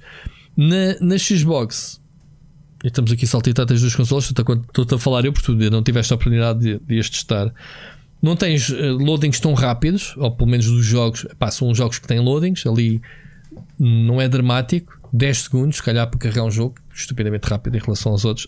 Há jogos da geração anterior que têm mais tempo, eles reduziram os tempos de loadings, eh, só a força bruta da consola, sem estarem otimizados com o SSD, etc. Cerca de 50% ou 60%, que já é bué. Mas tu tens uma cena chamada o Kick Resume e eu testei isso. E, e, é realmente aquilo que se vendia: que era tu estás a jogar uh, um jogo, um Dirt 5, por exemplo, e de repente apetece-te ir eh, pá, desanuviar, vais jogar um Valhalla e vais. E o jogo faz, faz já o tab na consola e estás dentro do jogo. Não só, não é só questão de estar o jogo carregado, como é questão que está pausado, como se tu desligasses a Switch, onde quer que estejas e desligas a consola, como a Vita, lembras-te? Tu tu desligas e tens o jogo na pausa onde tu estás. Percebes? No meio de um tiroteio. Até podes desligar a Xbox de, de, de power e voltares e acabares por retomar. Portanto, tudo aquilo que foi escrito, hum, essa cena funciona mesmo. Portanto, são as duas coisas que eu destaco nas consolas: é rapidez, o SSDs e, e, o comando, no caso da PlayStation 5. O comando da, da Xbox é igual, portanto, quem gosta do anterior vai gostar deste. É mais robusto porque tem uh, um grip melhor, tens umas texturas um, em que não escorrega tanto, os gatilhos também. E, e tens um, botão share, para quem gosta de partilhar coisas, partilha direto para o telemóvel screenshots e vídeos. o que funciona bem. Ah, Ricardo, já te deixei assim com muita inveja ou nem por isso?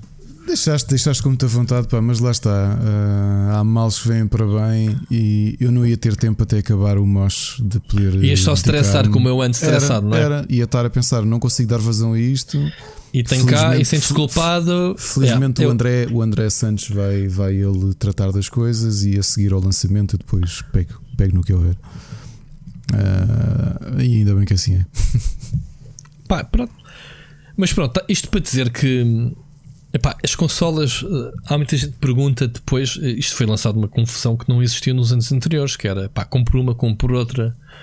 É, é complicado eles eh, terem, alargarem o espectro. No caso da PlayStation, eu não tenho dúvidas. Se me perguntarem, como já me perguntarem, é pá, compro com disco ou sem disco? É pá, a minha, minha resposta é pá, guarda 100 euros para comprar jogos. Ou para comprares um, Dual, um DualSense extra, que também não é assim tão caro, custa 60 ou 70 euros. Uh, e poupa os 100 euros. Ninguém vai precisar dos discos para nada. Estás a dizer? Entre, versão digital e versão digital only? Da, da PlayStation. Sim, sim. Sim, sim. Um, sim a tempo já tínhamos eu... aqui falado. Lá. Isto dos discos tem piada, mas eu até na 4 Epá, já começou a sentir já às vezes estou a jogar ali com o meu filho e o meu filho dizia assim: pai, quer este jogo? Eu, Ai, eu vou ter de ir à, pista, à pilha das promos procurar a promo Exatamente. do jogo tal. Mas eu já não tinha muitas promos, tenho algumas, ok? Não tenho muitas. Há muita pessoal que, obviamente, que se tiver uma grande coleção de PlayStation 4 em disco, pá, sim senhora, pá, são 100 euros, invistam. Não, não há dúvida e ficam com as hipóteses todas. Agora, o pessoal que não liga a isso, que tens o serviço, no caso da PlayStation, o, o Now o PlayStation Now, PlayStation Plus, ainda por cima o PlayStation Plus Collection, que traz os êxitos todos. Como é que funciona na do... prática? No outro dia tive um amigo a perguntar-me isso, eu, eu não, não, não pesquisei o suficiente. Aliás, eu avisei não, que ele, ele fez Não está a funcionar, não está a funcionar ainda, uh, se bem me lembro. No dia 19 só, vai estar a funcionar. Eu acho que não está lá o ícone, mas eu acho que carreguei uma vez. Uh, pá, há coisas que eu nem sequer, sequer, posso falar. Eu acho que isso, isso é o que eu te vou dizer é público. Eu acho que não funciona, mas na, na prática é uma, é uma espécie de mini loja. É como se carregasse na PS Now e aparecem os jogos. E tu, ali é a mesma coisa, PlayStation, só que é uma seleção, é, uma, é um folder de jogos. Carregas lá, és subscritor do PlayStation Plus, carregas no PlayStation Collection e tens lá uma seleção de jogos. Okay. É, aquilo é um catálogo, não é mais. É, ou seja, no, no PlayStation Plus, até aqui, só tens jogos a partir do dia em que subscreves para a frente. Estes jogos, como já não estão em oferta, é um, uma coletânea. Ou seja, enquanto tiveres o serviço, estão lá. Portanto, e é um, e eles vão adicionando coisas que já foram lançadas para trás para aquela coleção. Pá, é o ouro, é a nata, a nata da PlayStation. Digamos assim, pá, third parties como o Resident Evil 7. Um, o único problema que eu vejo é que eu acho que este problema, salvo seja, são jogos de catálogo, obviamente, não estão, não são versões PlayStation 5, nem acho que é suposto terem. São versões de retrocompatibilidade. Estás a perceber o que eu quero dizer? Sim, acho sim. que não há ali nenhum jogo cross-gen que, vai receber, eh, sei lá, ray tracing não sei o que, duvido que isso aconteça. Mas, mas, estamos a falar de jogos como o God of War, estamos a falar de jogos os first parties todos, meu Last of Us, etc. O Uncharted 4, pá, tudo grandes jogos. Estava aqui um amigo meu a dizer que estava na dúvida para jogar. Uh... Olha, o Seixas, nem, nem vais mais longe.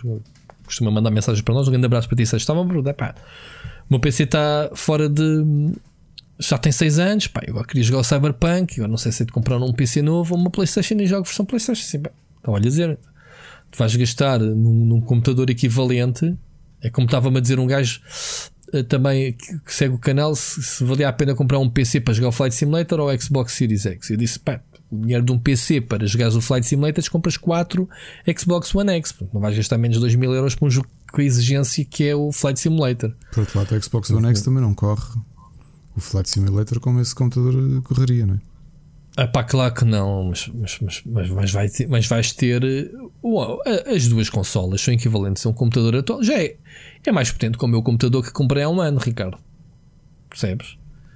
Não, não tenho dúvidas. Tenho 16 GB, também tenho 16. Tenho placas gráficas com Ray Pá, é não, e, e, estamos a falar de processadores que vão ser agora. Vão ser agora. Uh, ser. Uh, vão ser lançados agora em novembro para PC. Esta arquitetura da, da, da, da, da AMD, percebes? Portanto, se podes comprar o computador, já não digo um quarto, mas a metade de um preço de um PC topo de gama para jogares, ok? Eu sei que é a velha eterna guerra de PC e consolas, mas estas consolas estão a, não, costumam, não costumam estar, mas estão a um passo, ou estão equivalentes a um PC atual ou não estão? Ok, não tens RTX uh, 2, não é? RTX, uh, como é que se diz? 3000, certo? Mas RTX 3000 custa-te o dobro de, de uma consola. Isto é 800, 900 euros. Só a placa, porque depois precisas de tudo, não é? Precisas de processador, placa, gráfica, uh, desculpa, processador, memórias, disco, etc, etc. Para montar um computador em torno dessa placa gráfica. Não é? Não estou claro. correto? Sim, sim, sim, sim, sim. Claro, quem tiver dinheiro compra um PC, claro. O PC Gamer está mais forte do que nunca. Todos os jogos estão sim multiplataformas para PC. Obviamente que sim. Não é? Se tiveres dinheiro. Agora, ficares mal servido com as consolas, se estás com problemas daqui a um ano, ficares com as consolas ultrapassadas, é pá, no way. Não, as consolas estão à, à frente do seu tempo. Não acredito nada disso. Pronto. Agora sim, pá, o PC é muito mais modular, claro, mas sempre foi. Isso não há solução. Uh, e é isso, esse, esse, problema modular que estamos agora a ver as consolas. Portanto, acho que a Xbox aberta no interior é um PC. Tens as coisas arrumadinhas como um PC. Até se falou aqui há uns anos que esta nova consola, tu daqui a um tempo podes trocar a placa gráfica ou o que é que fosse atualizá-la. Não sei se é verdade, se não, não interessa. Mas, mas, pronto, estas consolas são, são brutalíssimas para quem procura experiências mais rápidas. Pá, eu acho que o tempo que eu vou. Pá, só os loadings, Ricardo. O tempo que quando tu morres, carrega, o tempo que carregas. Há certos jogos que sessões de uma hora não, jogas 5 minutos, meu. Sim, sim. É verdade, é, é, é, isto, isto é uma realidade. A partir do momento em que o Spider-Man eu acabei o jogo, eu tenho 80 e tal por cento do jogo, eu não me apeteceu fazer os 100% porque não tenho tempo e, acho que não, já tô, não estou com paciência para fazer atividades para lá, para platinar, deixo as platinas para o pessoal que, que joga para curtir. E o, o Astrobot é a mesma coisa, acabei e, e é um jogo relativamente fácil de platinar. Agora, aquilo que eu senti, acabei os dois jogos num único fim de semana, Ricardo. Um fim de semana, a semana passada, que tive tempo, tive, tive, dediquei exatamente pelo menos o sábado todo para jogar os jogos. E são jogos que não são muito grandes. O Spider-Man é um jogo que se acaba relativamente bem em 15 horas, vá, se não fizeres muita coisa. Mas é mais pequeno que o anterior. Um, mas senti que tudo aquilo, sempre que eu tive com o jogo na mão foi a jogar. Isto só quando as pessoas começarem a jogar é que vão sentir o tempo que ganharam. É o tempo que se calhar tens agora para acabar três jogos, antigamente acabavas dois. Percebes onde é que eu quero sim, chegar? Poupas nos logins, sim. Poupas para as pessoas. Epá, devia de haver uma ferramenta que dissesse X do tempo que tu jogar. É como jogar um jogo de futebol certo? Sim, o jogo de futebol, times, 90 minutos, se formos tirar o tempo que a bola está fora de campo e não sei o quê, só a bola a circular, um jogo útil deve ter quê? 40 minutos, Ricardo? Se tanto, eu não sei agora, mas há estatísticas sobre isso. Uhum. É ridículo, é uma coisa que não lembra a ninguém. Tipo, menos, que só correram com a bola em campo durante estes minutos de um jogo de 90 minutos. Como é que é possível? E é. Epá, isto nos jogos é a mesma coisa. E então, numa fase que eu estou, que eu, eu orçamento muito bem os tempos que estou num jogo Pá, tenho visto jogos que, que pego neles depois de já estarem no mercado. Ou seja, jogos que me chegam tarde, no dia do lançamento. Sei que a primeira coisa que eu faço é ir ao site do uh, How Long to Beat. Permite isso uma ferramenta que é vou ver. Epá, quantos, quanto, por exemplo, recebi o Watch Dogs já depois do, do lançamento do jogo. Lembras-te que a Ubisoft não tinha jogos para ninguém, mas a Microsoft me enviou no, sim, sim. programa de, de, parcerias deles. Fui logo ao site me disseram: Ah, o Watch Dogs são 25 horas. Eu, pronto, 25 horas? Foda, onde é que eu tenho 25 horas? Já, já li hoje que o Assassin's Creed são 65 horas para acabar o jogo e que o gajo ainda ficou com coisas para fazer. Penso, onde é que eu tenho tempo para isso? E então ando a orçamentar muito também jogos. Quando vejo que um jogo é curtinho, não sei o que, fico todo contente. Agora, imagina sem loadings ou loadings reduzidos, porque não acredito que os jogos sejam todos como o Spider-Man ou Astrobots. Eu acho que é um, são maus exemplos porque são jogos que foram feitos mesmo para nos mostrar a ausência de loadings. Vamos ver. Vamos, só daqui a um tempo é que a gente volta a falar sobre o tempo, sobre, o, sobre, este, sobre, este, sobre este tópico. Por exemplo, o Dirt tem loading, mas não é, não é dramático. Lembro-me de, lembro de alternar de uma pista para a outra em poucos segundos. percebes? Tipo, próxima prova, tal, tal, tal, tal, saltar os, os menuzinhos todos, começar a correr, epá, em menos de 30 segundos eu estava na pista. Pá, isto para mim é um game changer, é, é exatamente o, o tempo de loading.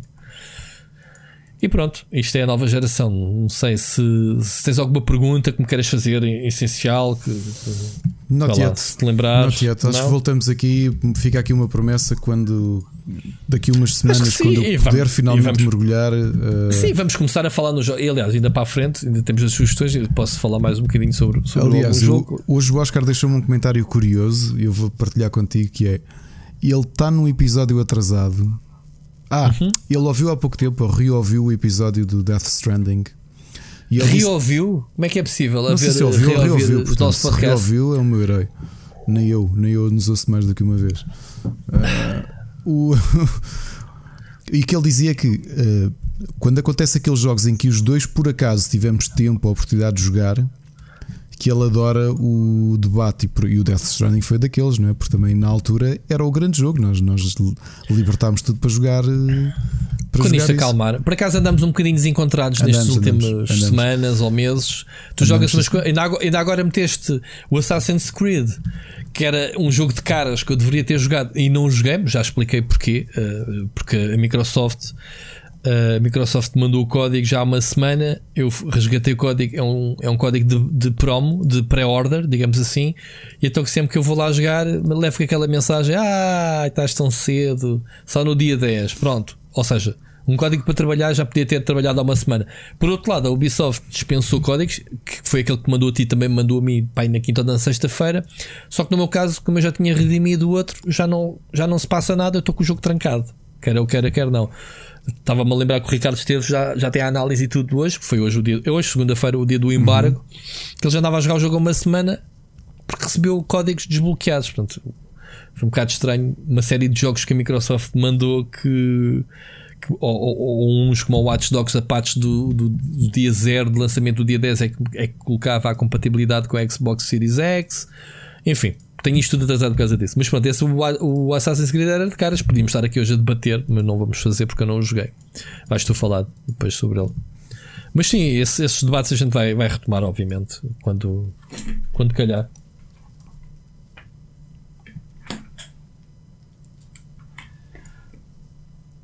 Estou? Sim, sim. Estava a ouvir. Deixa-te ouvir. Não, não deixa... entretanto, sabes o que é que aconteceu? Puxei o fio dos fones e fiquei sem, sem te ouvir. Por isso é que estava a dizer. Uh, mas sabes e que então, eu também fico em silêncio a ouvir-te, portanto. Não tinha nada uh, tu gostas muito, gostas muito de me ouvir. Olha, só para acabarmos esta consola, da, este assunto das consolas, foi hoje anunciado algo que eu já havia rumores, já havia passarinhos por aí dizer que pá, o Disney Plus vai chegar ao Game Pass. Nunca nos lembrámos que temos um catálogo como o Game Pass de jogos que esta cena podia ser. Por, porquê só jogos? E acho que a Microsoft acabou de responder a isso. Porque, porque as novas consolas, ambas, vão ter as aplicações dos serviços, já uhum, sabes isso. Sim, sim. O, o, Disney Plus, o Netflix, ou seja, é, as consolas são. Voltamos outra vez aos media centers, ok? E, o que faz sentido, porque a nossa box da sala também tens lá, tens lá tudo. Bom, a minha box da Vodafone já tem lá HBO, Amazon, Exato. tem o Netflix, etc. Aliás, que é mais ou menos aquilo que, a, é, é a mesma a, coisa. A Nintendo anunciou também agora, não é? A, a Nintendo? Não, estou a usar.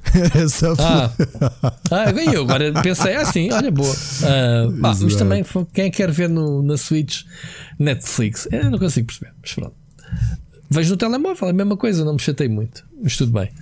Uh, mas pronto, o, o, a cena interessante é isto é só um miminho. É só, olha, toma 30 diazinhos, mas para mim é o suficiente para não ter uh, ainda instalado o, o, Disney Plus ali na sala. Posso fazê-lo só agora. É um perk. Eles têm os perks, sabes, na, na, na consola, que é skins exclusivas, uh, add-ons, jogos específicos para a consola. E este Disney Plus é um perk, está considerado um perk. Que são 30 dias mas isto demonstra que, porque não ter séries e serviços de filmes e quem diz estes conhecidos, termos outros? Pá, claro. não apetece jogar jogos, estou a ver filmes ou whatever. Uhum. Borla, porque já pago Game Pass. E estamos habituados muito a mal, não, é? não achas? Esta. Não estamos habituados porque sabes porque é que não estamos habituar mal? Porque a concorrência faz disto, ou seja, quando, quando o domínio disto tudo era de Netflix, era difícil de haver grande concorrência. Agora toda a gente quer morder um bocadinho do mercado tens de, tens de correr. Tem, imagina que amanhã a PlayStation faz o anúncio do Netflix, também vais ter 30 dias na PlayStation 5. Pois. Não é que não, não acredito que isso, que isso venda consolas, atenção. Não, mas okay? é aquele miminho extra, não é? Que, olha, não, se... miminho. Mas o, o, Game Pass, já por si só, a pergunta que eu continuo a fazer é quando é que ele vai aumentar o preço isto? Porque Rui, faz aqui as contas uma coisa: tanto eu como tu estamos com HBO oferecido pelo nosso ISP. E a realidade acaso, é que qualquer um de nós precisa de um ISP em casa. Mas tens sim, outras sim, hipóteses, podias ir para a meu ou para nós. Eu não, escolhi, eu não escolhi a Vodafone por causa desta oferta, mas fiquei muito contente desta oferta existir. É pá, mas vou falar, eu se soubesse disso, se calhar pensava na hora de mudar. É porque eles não estão a oferecer um mês, como é o caso do Disney Plus, estão a oferecer dois uhum. anos da fidelização. Exato, exato, Portanto, isso daí é um selling point de fidelização. Quando é assim, os preços são muito equivalentes. Pá, mais 5, menos 5 euros. Pá, não acredito. Só quando bates lá em cima, mesmo na administração, que te fazem aqueles eh, acordos personalizados para te agarrar e te oferecem tudo e mais alguma coisa, podiam despatar lá. Mas esta cena, quando eu, eu fiz o upgrade, nesse, só descobri que tinha HBO quando olhei com olhos de gente para o contrato e estava lá a dizer HBO oferta de dois anos. Eu, what? Foi logo que para a minha mulher dizer: Olha, temos HBO de borda aqui na, net, na, na Vodafone e nem sequer sabia. Percebes? É pá, e, e, e, faz logo a diferença. Faz logo a diferença. Agora, Netflix no Game Pass para aumentar o Game Pass, que é o plano da Microsoft é duplicar números, não é? Se oferecem um ano que fosse de fidelização, é pá, por que razão é que eu haveria de assinar a Disney Plus se posso assinar pelo Game Pass, já que nem preciso ter uma consola, basta ter um PC ou um telemóvel para usufruir do Game Pass, dos jogos, em streaming, xCloud, etc montava logo aqui uma campanha de marketing para vender isto. Opa, Netflix, a, Disney é muito, é muito grande, quer dizer, não sei quem é maior, se é a Disney, se é a Microsoft. Ok? Mas eu acho que há aqui um acordo. Ou seja, tu vais lá morder o, o Disney Plus, fez o Mandalorian e começas a ver outras cenas. E quando dás por ti, a tua subscrição manteve-se. Certo? Sim, foi, foi como aconteceu com a Amazon. O que é que eu te disse a ti quando coloquei a Amazon? Sim, sim, que era para veres o Man in the High Castle. Pronto, e mais já não me lembro outra série qualquer. The Omens, acho eu, não era? A, a cena é que eu continuo. Isto já foi há um ano e, e, e continuo com a Amazon, não, nunca desliguei, porque vão-me sempre metendo mais uma série, mais outra, e depois vem a segunda season e vem outra season a seguir. Um, epá, Agora pronto, tenho os três. Agora vou ter o, Disney Plus no Game Pass. Vou já. Eh, a minha vai ficar toda contente. Ainda não ativei porque vou ativar no fim de semana. Já está lá, já está disponível. Um, porque vou-lhe vou meter sem ela dar conta o Mandalorian a bombar. Que ela anda maluca atrás. Andamos atrás da Fox, obviamente. E, e eu ainda não, não comecei. Eu próprio não comecei a ver a segunda season porque estou à espera que ela veja a primeira para depois vermos juntos. Agora com o Disney Plus vamos bombar no fim de semana Mandalorian, ainda por cima episódios de 20 minutos ou de 25. Portanto, vai ser fixe. Não lembrava que era assim tão curto. Hum? Não lembrava que era assim tão curto. São pequeninos. Há, há, episódios maiores, há uns de 40 e tal, mas há uns que são para aí 20 minutos ou 25. Pai. Enfim, Ricardo, conta mais coisas. Vamos passar à frente, senão a gente não vai completar hoje o, o nosso. E hoje temos até muita coisa para falar. Então, assim, uma coisinha rápida. Uh, ah, eu vi a, a notícia, a notícia é recente. Uh, o Johnny Depp anunciou que vai sair do Fantastic Beasts por causa dos problemas que está a ter. Problemas Foi legais convidado. com a mulher. Sim, a Warner Brothers convidou a, a saltar fora e ele saltou. É uma pena. Uh, mas isto, isto está aqui uma confusão tão grande com, com o Amber, Amber. Como é que ele se chama? Amber Heard, não é? Isto é Afinal, é ele, ele, é que foi vítima ou ela é que é vítima? Eu, ah, eu não sei. Eu, eu já li histórias que foi ele é que, ele é que apanhou. Sim, também já vi muitas histórias. Eu, eu sinceramente. Obviamente que o homem apanha para não ter que repostar, obviamente. Ah, eu, eu já nem, eu nem digo nada. E esta história até me irrita um bocado. Porque, whatever. e sinceramente, o meu, o meu grande foco aqui era mesmo pela parte pela parte de, pronto, de, de, eles estarem a ter consequências. Ela teve consequências no Aquaman, não foi? Que já saiu. Não sei. Ela foi, acho que foi, foi? retirada do Aquaman, sim. E ele do agora, Aquaman 2? O Aquaman 2, sim. Portanto, a Warner Brothers está ali, este casal está na lista negra. Pronto, fica só aqui a informação. Não sei mais sobre Epá, isto. O, o Johnny Depp não está na lista negra, ele é. Eu também não quero estar a dizer porque o Kevin Spacer também era um tubarão grande em Hollywood. O Johnny Depp é muito grande, man. ele manda e certas coisas, e certas produções é ele que manda. Portanto, ele saiu para, obviamente, para não prejudicar, porque tenho a certeza que o Johnny Depp deve ter, eh, deve ter business na Warner, percebes? E não quer manchar, obviamente, o negócio com, com o que está a acontecer. Não sei se tem um, business, sinceramente, não sei, mas. Eh, opa! Estas histórias, pá, isto é tudo tão sujinho. E, e, é engraçado, estamos aqui a falar desta situação quando. Eh, isto agora parece uma comparação parva, mas ainda há umas semanas estávamos a falar da Barba Guimarães e do, do Carrilho. Do é? Carrilho. Que as histórias, quando vêm a público, somente celebridades, isto é sempre uma lavagem de roupa suja. O, o certo é que ele foi absorvido, portanto, ela, ela que ficou com o papel de maluca de bêbada, não era? Que era o que se dizia, que ela bebia e tratava mal o homem. Não sei. Sabes lá tu, nem sei eu.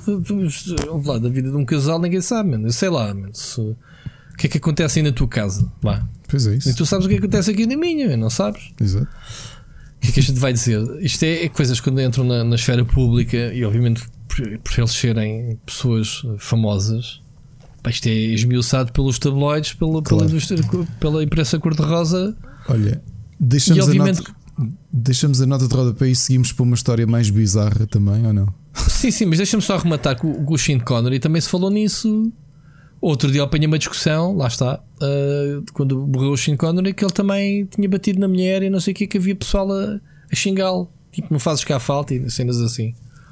Pá, pff, acontece. Siga. Siga o próximo. História bizarra do dia ou do episódio. Lembram-se há uns 4 ou 5 anos aquele projeto que foi o Twitch Plays Pokémon que programaram o chat de forma a controlar era o Pokémon Blue ou Pokémon Red e demoraram 16 dias a conseguir terminar, porque obviamente havia sempre alguém a trollar, porque sei lá, havia malta que estava sempre a escrever start, que era para carregar no botão de pausa.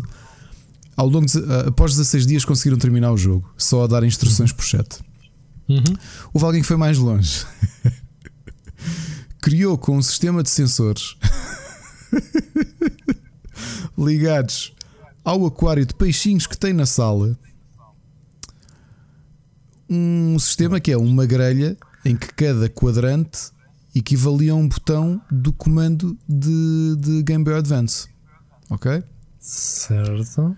E o que aconteceu é que os peixes dentro do aquário, a moverem-se ali por aqueles botões todos, conseguiram acabar o Pokémon Sapphire em 3195 horas de jogo. What? Espera lá. Então, isto foi tudo aleatório, como se tudo completamente um aleatório. Sim, para as mãos de um puto de dois anos a carregar nos botões todos a ver que é que o jogo, como é que ah, ah, reagia. Exatamente. Isso, isso, não significa que consigas acabar um jogo, caraças. Mas neste caso conseguiram derrotar o lendário ao final de 3195 horas de andarem a carregar aleatoriamente no. no... E, e os peixes sobreviveram essas horas todas? Aparentemente. Isto está em dias dá quanto tempo? Faz lá aí as contas. Tu queres boa matemática? Não faço ideia. Porquê é que está em horas? É simples. Isto está em horas. Faz lá isso. Eu não me apetece fazer estas contas a esta hora. Então Divide lá isso por 60. Não, não, não como é que é? Por 24. 395 a dividir por 24. Não é muito, são 133 dias. 133 oh, dias são uh, 4 meses. meses e meio. 4 meses seja, 4 meses e meio. Isto, isto pode parecer estranho, mas eh, nós podemos deixar depois o link.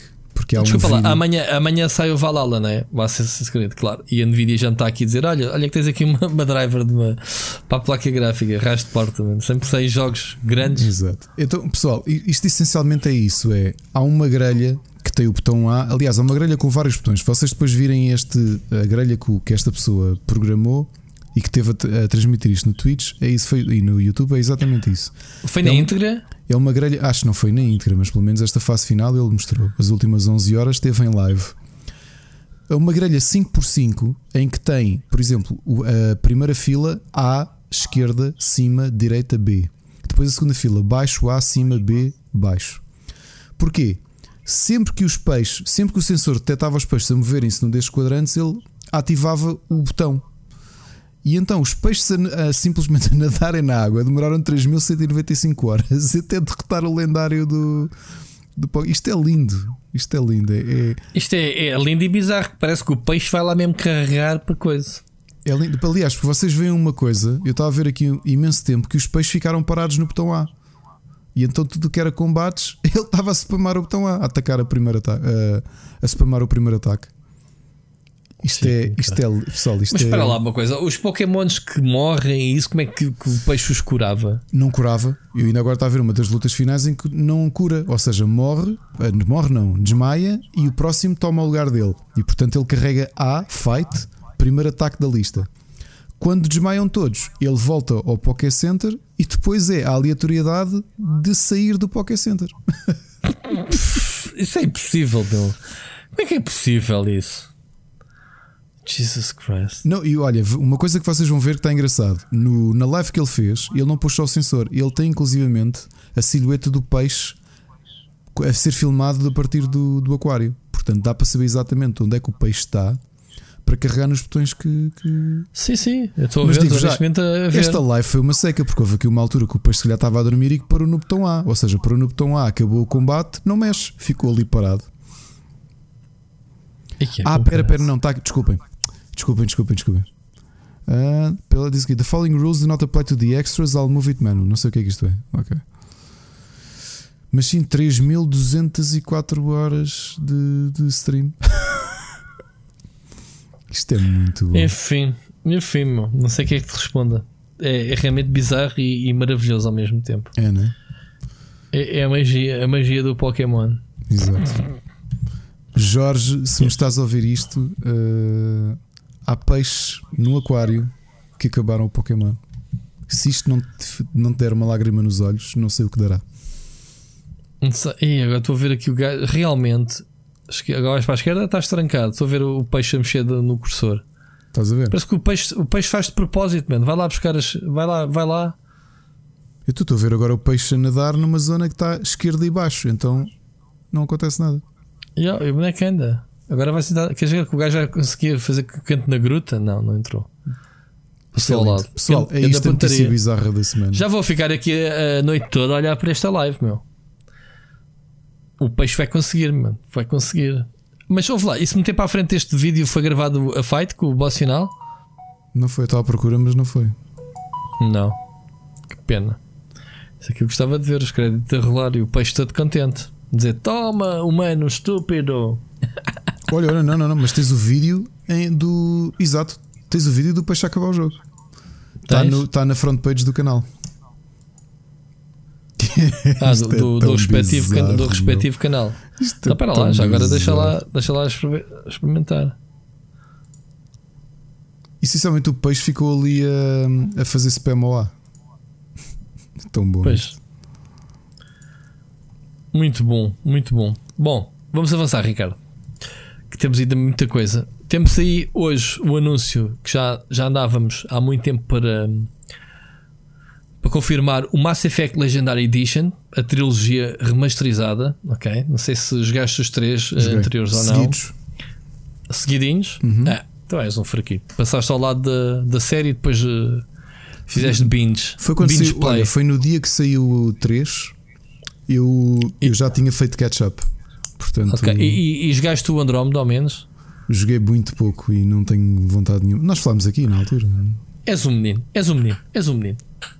O Andromeda eu acabei. Acabei, acho que foi em live. Boa, boa. Um, boa, boa, não é assim tão boa, mas pronto. É um, é um jogo, não é mau. Tá, é tudo bugado, mas pronto. A cena foi: eles anunciaram o jogo dentro do N7 Day, que é o dia, digamos, do dia do Mass Effect, um, e a BioWare não só revelou esta Legendary Edition, como também estão já a trabalhar no próximo jogo da série. Foi algo que tinha ficado em suspense devido ao Andromeda. Uh, Pensava-se que a série se ia perder para sempre, que iam desistir dela, mas afinal não, porque depois fizeram uma cena uh, a seguir que ainda foi pior. Portanto, foi o. Como é que se chama, Ricardo? O Anton. Portanto, entre o Anthem e voltar ao Mass Effect, vá, vá, dão lá mais uma oportunidade ao Mass Effect. Bom, mas eles estão a início de produção. Uh, e obviamente que antes de ouvirmos falar de alguma coisa do, do Mass Effect, vamos ouvir falar obviamente do, do próximo Dragon Age, né? Portanto, também o Air tem muitas coisas em mãos. O que é que traz esta Legendary Edition? Vai incluir eh, toda, todo o conteúdo single player e DLCs do Mass Effect 2 e 3. algumas armas, armaduras e packs, portanto, tudo remasterizado e otimizado para 4K. Portanto, é isso. Mass Effect vai ser um dos jogos que eu não quero jogar. Eu investi muitas horas a jogar esta trilogia que eu acho espetacular. Mas é pá, eu quero um novo jogo. Portanto, vou deixar para a juventude, para a juventude que não jogou o Mass Effect, perceber as transformações que a série foi sofrendo né, ao longo dos anos do primeiro ao, terceiro jogo, que é muito fixe. Já agora, data de lançamento Spring 2021, portanto, já falta pouco. É já a seguir ao Natal. é antes de podermos ir à rua por causa da Covid, oh, oh Ricardo. Uf. E levas assim uma trilogiazinha de jogos bem porreira. Alguma coisa a acrescentar? Nada.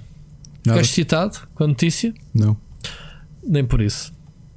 Bom, Man, notícia há mais coisa bizarra. boa que eu quero jogar do que vai sair, meu. Quero lá ocupar é, tempo a jogar a trilogia remasterizada do Mass Effect. Pronto, isso é, é, eu costumo dizer isso e o pessoal diz: Ah, não sejas mal, porque há muita gente que ainda não jogou. Pá, fico, sejam felizes, joguem.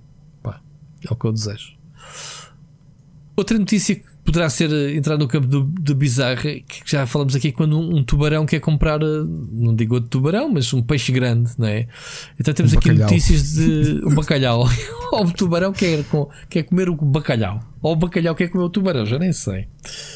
Temos aqui a Take Two, que, que tem dado muito caladinha nos últimos anos, a quase só, só falar na Take Two ou anualmente com os seus NBAs e afins, ou quando a Rockstar deita cá para fora qualquer coisa, né? que não vai acontecer nos próximos anos, muito provavelmente. E então a Take-Two quer comprar a Codemasters. A Codemasters que já é um estúdio que eu considero grandito. É basicamente a Codemasters criou o monopólio de jogos de corrida porque foi comprando.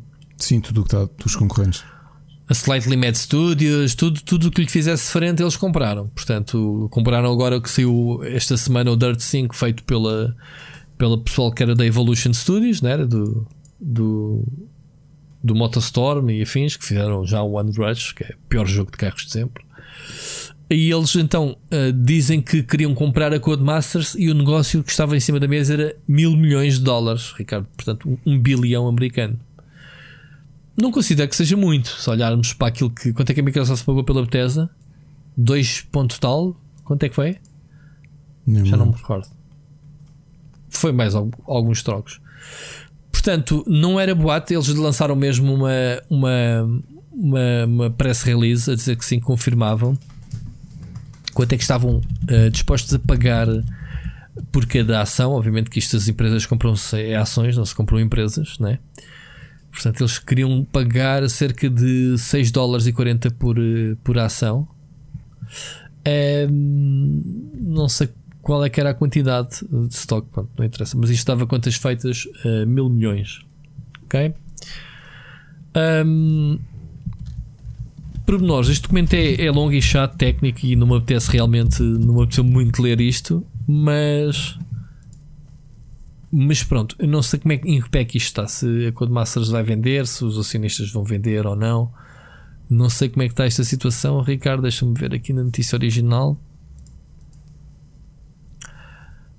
Um, eles dizem que, que, que, iriam aumentar o portfólio cruzando as cenas da Take 2 com a Codemasters, mas é aquela mas é aquela velha conversa do, do costume, não era? Portanto, uh, até que tu já tem um portfólio de jogos de esportes, acho que só a Electronic Arts é que pode fazer frente às ofertas da Take-Two e nem sequer tem jogos de futebol, mas uh, passavam a ter então, juntavam os jogos de condução no, no seu catálogo. Ok? Um, que é que, que é que isso te apraz, rapaz? Não, já sei. Já, já, já sei qual é o resultado. Espera, antes disso, tu ficaste sem palavras agora. Que isso da prazo é uma palavra fixe também, né? Um, então, acho que as regras do, do Reino Unido, quando, quando existem estas. Porque eles basicamente querem fazer um takeover, né? Chegam lá, quantas ações têm, quanto é que custam, tomem lá. Então, um, eles fizeram a oferta uh, e têm que fazer walk away, portanto, fazem uma oferta pública, né? tu percebes disso, mais do que eu, não? não. Fazem uma oferta pública e depois deixam a, marinar a, a ver o que é que, como é que o mercado reage. Lançaram uma OPA e eu, eu, eu uma OPA. Hoje vou ser. Vocês já me ouviram dizer as hoje. Vou aproveitar a OPA ou, para vos mostrar. Eles... para vos dizer. Ou eles finalizam, ou eles finalizam a, a compra. Eu vou estragar a conversa. Ou até dia, dia 4 de dezembro Esquece. tem que bazar. Eu vou estragar a conversa. diz. Vou estragar a conversa. Estraga lá. Ok? Estragas, não? é? Eu tenho um, eu tenho um momento pavloviano com a palavra OPA. Oportunidade. Como é que é? Como é que é? Oportunidade pública de aquisição, não é? Que é assim que quer dizer OPA. Uhum. Uhum. Não lembro qual é que foi a OPA muito famosa, mas depois houve uma banda portuguesa que eu gosto muito, do humor, metal humorístico, que é uma banda de agrometal, que é metal com Ai. temas agrários e não só. São Corral e que na altura da OPA lançaram um single espetacular que era. E vocês já estão habituados, já a viram dizer as neiras. Eu vou lançar uma OPA à tua cona. E é uma música espetacular. Não é a minha música Um favorita takeover. deles. É um, é um takeover. Não é a minha música favorita deles. O És o Rei do Shunin é capaz de ser a minha música favorita deles. Ah, será? Estou aqui a pensar. Primeiro que estou a pensar que estraguei a conversa, nas- que é uma coisa espetacular. sugestões. Essa OPA muito famosa que se falou, não- se não me engano, era. hum, Não era a Telecom na altura. Hum, Não foi- Havia as cenas de- das OPAs. Não foi a, a nós. Pá, foi para aí qualquer coisa das telecomunicações. Lançavam sopas por tudo e por nada. Só que lançavam OPA. Ou seja, hoje é teu, amanhã é meu. Vou-te comprar. Mas é só pé fixe. Portanto, stakeovers. É, Siga, Ricardo. não é Não, não vamos deixar morrer isto. Não vamos deixar morrer o, o, o ritmo. Não é, não, é por causa- não é por mais nada. Olha, tens um obituário, estou a ver. eh, o Alex Trebek. sim. O Alex Trebek morreu hoje. Hoje, aliás, hoje dia 9. Ah, o Alex Trebek, para quem não sabe, foi o histórico apresentador do programa Jeopardy. Jeopardy. Certo. E foi Que é uma espécie de. É Uma espécie de. de Fernando Não é Mendes, mas em bom. não, Ah, do Fernando Mendes, não. Do, do outro. Do, Do quê? Do, do- Não é o António Sala, sim, é o outro. O Fialho Gouveia. Fialho Gouveia. É o sim. Fialho Gouveia do, Fialho Gouveia. do, do Canadá e dos Estados Unidos. É sim, senhor. O Alex Trebek então? morreu, morreu aos 80 anos hoje. Não foi de Covid. Não foi Espero. Covid, foi. Ele teve dois anos a, a batalhar contra um cancro do pâncreas. Pá, é, eu, acho que, eu acho que morrer de Covid é, é, é dar parte fraca. É tipo, pá, morreste de Covid. Não, morre de outra coisa qualquer, atropelado, mas não de Covid. Só para não darmos, eh, só para não, percebes, não dar a mão a terceira esta doença de treta. Mas é engraçado. É engraçado, Coitado, foi dizer, não é nada engraçado, pâncreas, mas ainda há relativamente pouco tempo ok. tinham visto ah, entrar numa série a fazer dele mesmo. Foi? Foi. Um, e pá, e pronto, é uma figura emblemática da cultura popular que, que, que morre. não Porque é? ele tinha uma Após- frase, não era de típica ou não? Nem por isso. Nem me lembro. Epá, eu sei, eu não sei há quantos anos é que ele fez o Jeopardy, mas que é de 40 anos, pelo menos, 50 anos. Pá, é- é- se calhar daqui a uns anos vamos olhar para o Fernando Mendes e dizer assim: é pá, já vi, Fernando Mendes fez. Mas sabes que o Fernando Mendes, antes dele, já lá teve outros. Que, que eu me lembro, como o Herman José, por exemplo, que também fez a Roda da Sorte, não é? Sim, mas o preço Não, certo é o Fernando Mendes. E tu um dia vais olhar para trás e assim: é pá, o Fernando Ah, Mendes desculpa, que fez o preço certo. O preço Mas certo o preço certo antes do 80 Fernando anos. Mendes foi, foi quem? Foi o. Não, eu acho que não, acho que sempre foi ele.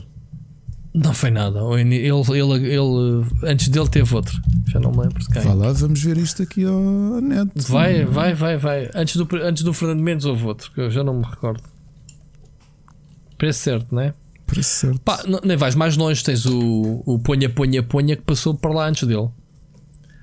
Pois passou, é verdade. Passou ou não?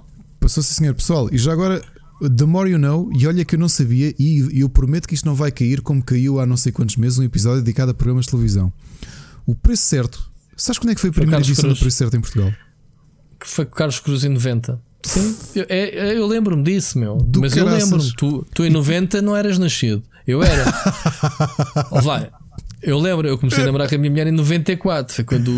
Eu em na fase 90 do- não do- era do- nascido, mas digo-te que não me lembro do preço certo. E agora a parte curiosa é que eh, em 92 é o Nicolau Brander que substitui o Carlos Cruz. E o programa, como o programa depois tem um revival em 2002 com o Jorge Gabriel, exatamente, como tu Exatamente. dizes, Uhum. que é o que existe até hoje, que é o preço certo em euros. Certo. Foi quando entramos para a CE. Bah, desculpa, quando mudou a. Isso. Quando Epá, e mudou a a, ver- a moeda em 2000. Ok. Yeah. no Reino Unido continua. O Reino Unido é Ainda é assim, o Fernando Mendes está lá há 17 anos, que é respeito. Anos, e ele parece não envelhecer. Não sei se já reparaste nisso. Um e está mais agora. magro. Está tá. a perder peso. Tá, tá, Bem, mas ele, é, é difícil de emagrecer com o programa, porque as senhoras estão-lhe sempre a levar chouriças lá da cima, lá da, da terra, estão-lhe sempre a dar a comer, man. Ele diz que maior parte das coisas acho que ele dá no fim do programa distribui pela equipa. Tu estás-me a dizer isso, eu agora por acaso estou com um bocado de fome. Eu sei que é tarde à brava, mas eu agora comi uma alheira. Não sei porquê. De Mirandela, é pá, estou bom. E eu adoro alheira, meu. E a, e a Mónica sabias fazer aqui tão bem. Sabes o que é que eu queria? Eu, eu quero alheira agora. quero alheira.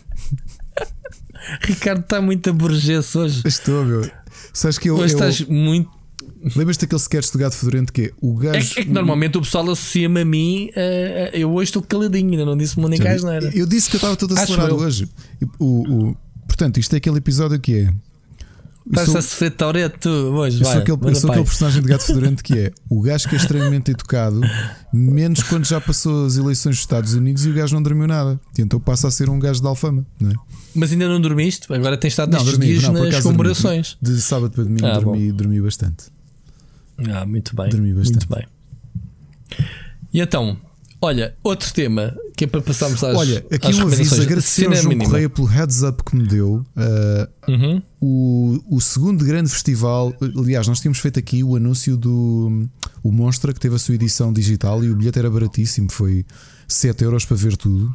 O João Correia hoje avisou-me, e ainda bem que avisaste a tempo, até dia 15, o Cine Anima, que é outro grande festival de animação portuguesa, está a decorrer também em formato digital. O bilhete custa 7 oh, euros para ver tudo. Desculpa lá, não, não te querendo interromper, malta. A esta hora, a este ponto, a Xbox está à venda. Pronto, é meia-noite. Pronto, por acaso é meia-noite e 10, mas já devia ter dito isto ao bocado. É, Portanto, parabéns, Microsoft. Exato. Xbox está oficialmente à venda. PS5 também. Para aquele pessoal que vai para as, para as filas não da meia-noite. mas está à venda. Em Portugal, pronto. Em Portugal, já podem, não. já PS5. podem jogar. Bem-vindos. Não, não, a PS5 também está à venda, mas não em Portugal hoje? Não, isso é só dia 12. 12. Ah, hoje não é dia 12, é dia 11. Esquece. Esquece. Hoje é, não, hoje é dia 10. Hoje é dia 10. Hoje é dia 10. Hoje é dia. Hoje é dia 10. 10. Olha lá para o calendário. Pessoal, esqueçam, esqueçam, esqueçam. ok, o Cinanima está online. 7 euros para ver os filmes todos até dia 15. Portanto, quando comprarem o bilhete, podem ver tudo aquilo que quiserem em stream. As longas, All as curtas. All you can see por 7 euros. O João Correia avisou-me isto e eu comprei instantaneamente o bilhete. A parte triste é como isto apanha o Mosh XL Games World, eu acho que não vou conseguir dar rentabilidade ao bilhete que paguei. Mas pronto, olha, o mundo é assim. Pelo menos apoiei mais um evento. Muito bem. Fica a ajuda. Outro tema para acabarmos. A SEGA está aflitíssima. Foi uma das editoras que foi apanhada pelo, pela Covid uh, e que a fez perder muito dinheiro. Portanto, eles perderam no último exercício do trimestre cerca de de um recorde de, de perdas de 9,7 milhões. E não esquecer que eles ainda há 5 dias venderam uh, o a divisão de arcade do negócio uhum. de arcade, a Sega Entertainment. Das pinballs, não é? Uhum. Para, para das quê? Desculpa. De, venderam a divisão de arcades de, A divisão de arcades venderam a uma empresa chamada Genda, uma empresa japonesa de daquelas de alugueres de, de máquinas. Ok. Portanto, e este negócio era forte para eles lá no Japão, não era? Porque era, era. máquinas arcades continuam a bombar. Aliás, isto entra, um, não esquecer que ainda há dois meses, e nós falámos disto, fechou um, a loja gigante de arcadas da Sega em Akihabara. Portanto, isto então, infelizmente ele... parece ser o fim de uma era. Epá, vamos ver, porque eles, eles têm aqui uh, eh, 9,7 milhões de prejuízo neste, neste trimestre. Uh, então o que é que eles estão a propor? Uh, estou aqui a tomar algumas medidas radicais, obviamente estou a fazer management da, da situação. E eles propõem uh, 650 funcionários que, que se reformem antecipadamente, que eles prometem, obviamente, mas uns bonzinhos de reforma e essas coisas todas. Além disso, a redução de a redução dos ordenados dos, dos, dos executivos, ok, 30% dos salários de, dos tops, não é? Da, dos diretores da empresa. Pá, isto é assim que se começa a ver a, a, uma empresa a, a, ir para trás. O que é irónico é que a SEGA, obviamente, só pela marca, é daquelas empresas que toda a gente quer ter, não é? Uh, já se falou aqui várias vezes que a, a, a, Microsoft poderia comprar a SEGA. Isto é um namoro que vem desde a primeira Xbox. Okay?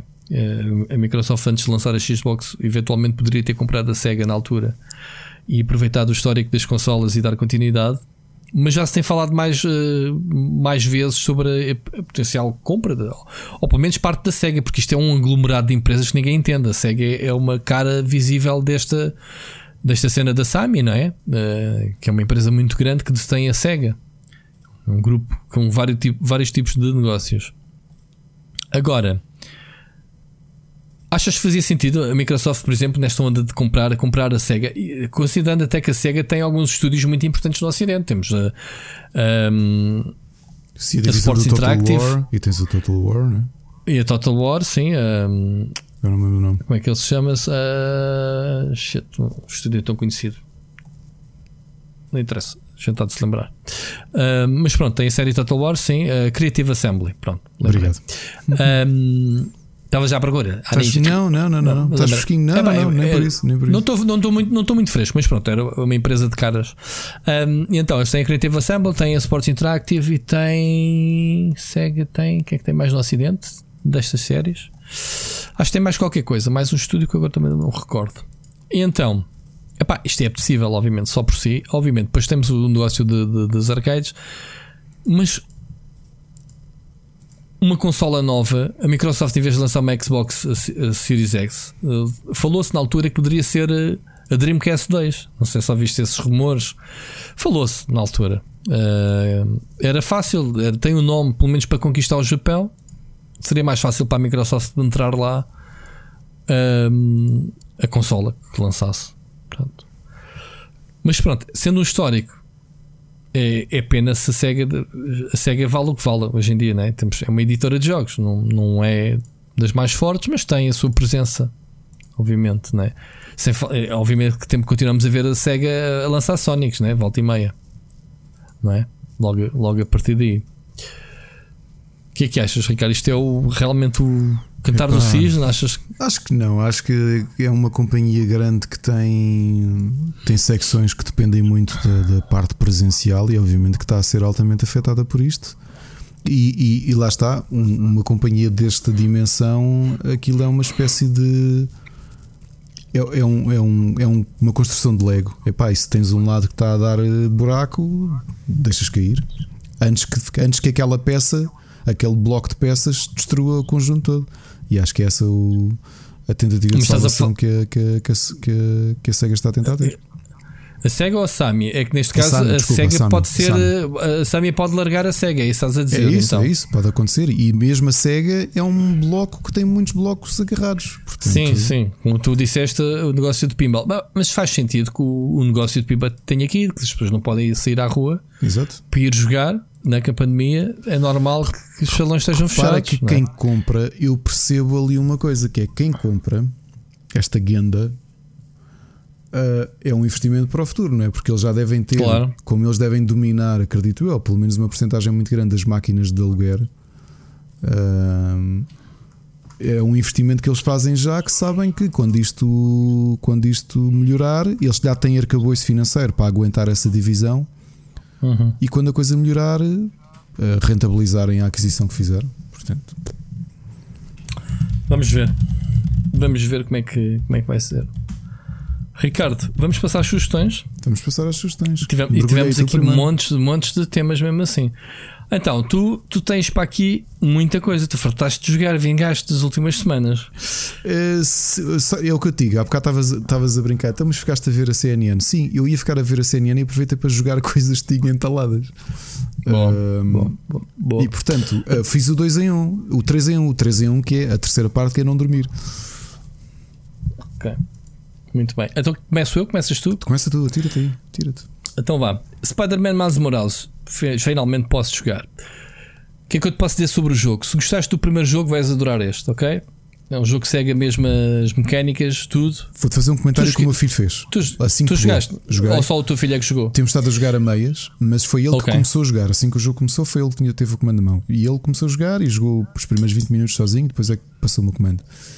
E engraçado que ele disse-me assim: uh, ah, eu, eu. Como eu joguei muito o primeiro, jogar a este é. Como é que ele me disse? é como pá, qualquer coisa do género como estar a jogar em casa, porque ele, aquilo tudo para ele fazia sentido, ou seja, não é, precisou de fazia. reaprender as mecânicas, não, não precisou de aprender nada.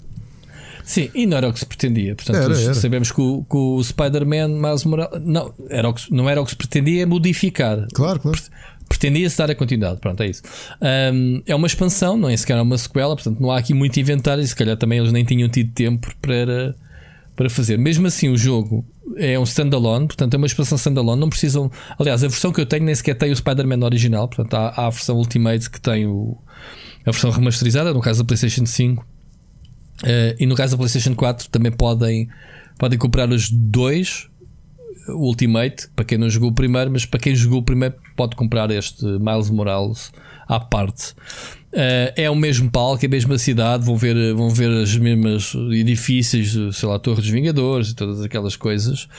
Uh, há ali muito déjà vu, mas a personagem em si está bastante diferente. Ou seja, a jogabilidade é semelhante dos combates, só que ele tem dois, dois habilidades diferentes do Spider-Man que para mim fizeram a diferença. A primeira, aquele ataque de fogo, né? o Venom, ou como é que eles chamam, o veneno. Sim, sim. Um, é, é, é, muito OP. Epá, é uma, cada vez que estou aflito, mando uma patada que aquilo e faço o pessoal todo ficar ali com, com eletricidade e, e, e, e elimino-os mais rapidamente. E depois, quando estou aflito, que estou a levar, fico invisível e piro-me dali para fora. Portanto, há ali aquele jogo do gato e do rato mais acentuado com este Miles. Não sei se, se tu notaste isso. E para quem gosta de fazer abordagens mais furtivas esta cena de, se, de ele se poder transformar, uh, tornar invisível, parece-me ser uma boa opção.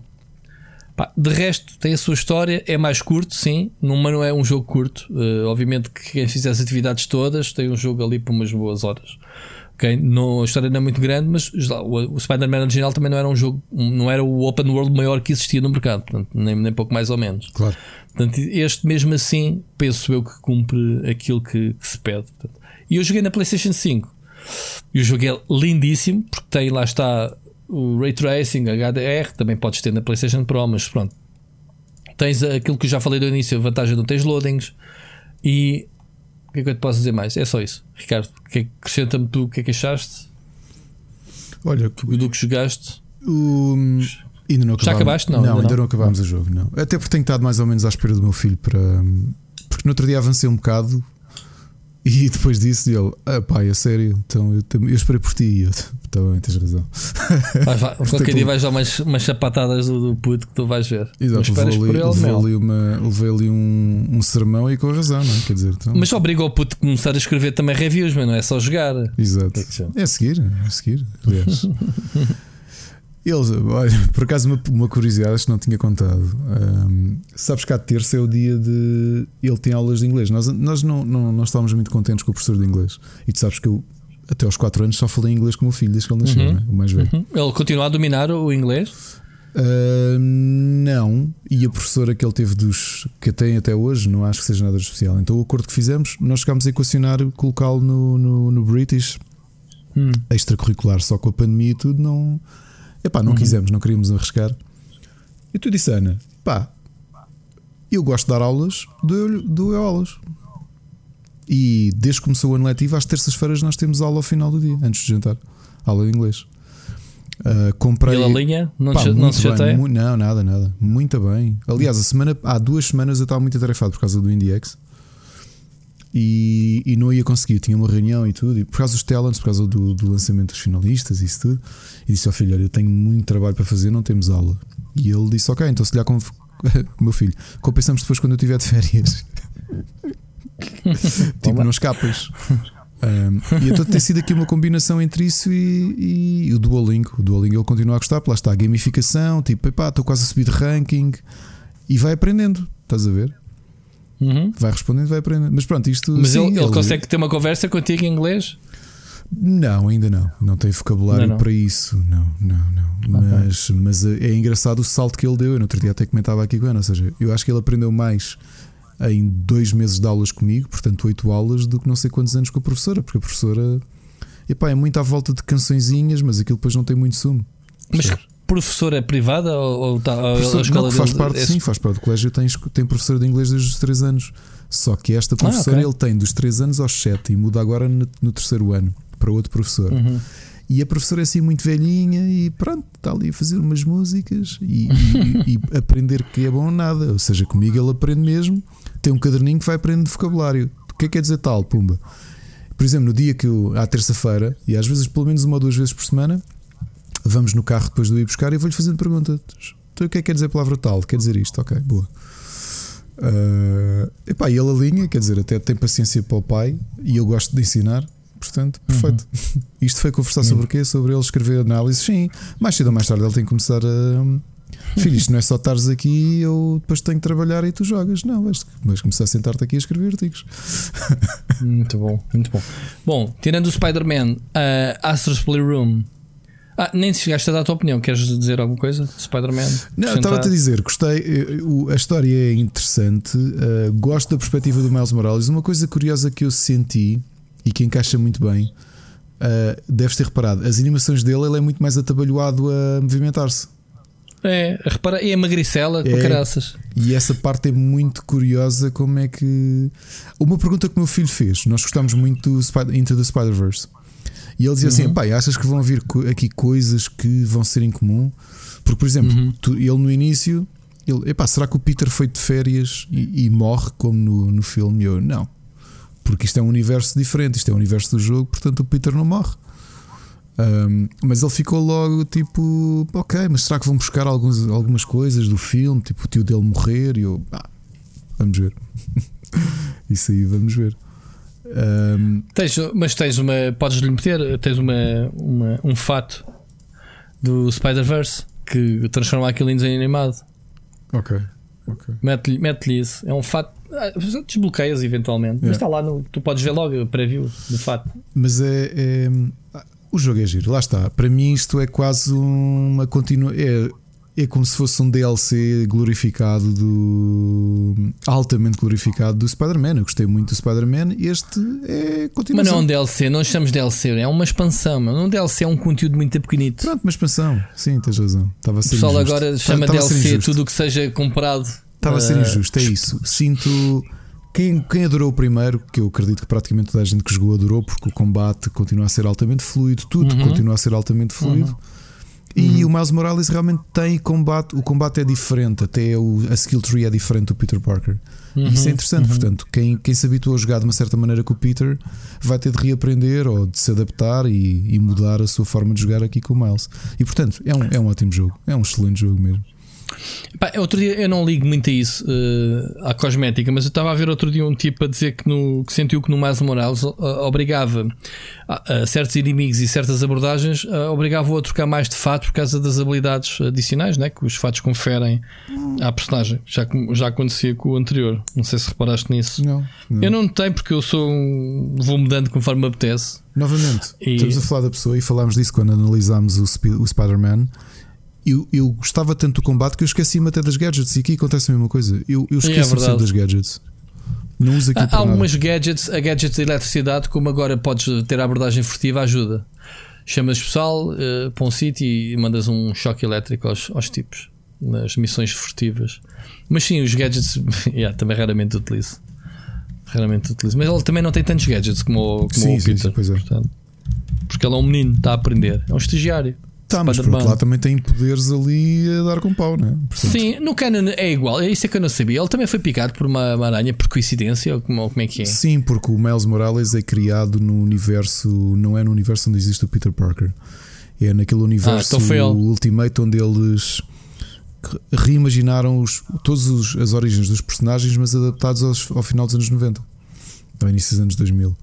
E o Miles entrou um ah. bocadinho nesse espírito de de personagem, ou seja, se calhar se o Stan Lee estivesse na, a criar o, o Spider-Man naquela altura, uh, seria diferente, percebes? Uh, exatamente porque o Miles Morales na banda desenhada é criado uh, depois do Peter Parker morrer, ok? E portanto foi quase um segundo reboot dentro do universo que são só reboots. Ok, mas depois porque a personagem cresceu em termos de, de da aceitação Sim, e trazeram para, é, para o universo principal? Uh, eu não sei se neste momento ele está ou não, mas acho que sim, acho que houve uma fusão arranjaram ali uma desculpa para ele poder vir para o universo principal, para o 616, porque realmente o personagem tornou-se muito querido pelo público. Muito, muito, muito querido. E, e compreende-se, uhum. o personagem é interessante. E aliás, eu acho que funciona bem. Percebe-se que aqui não é uma questão de ter que ser substituído. Os dois funcionam bem na mesma realidade. São Spider-Man diferentes. Uhum. Pronto ficou aqui a nota de, de, de fã. Tu sabes o nome do universo e tudo? 616? O que é que disseste? 616. É o universo principal da Marvel, é o 616.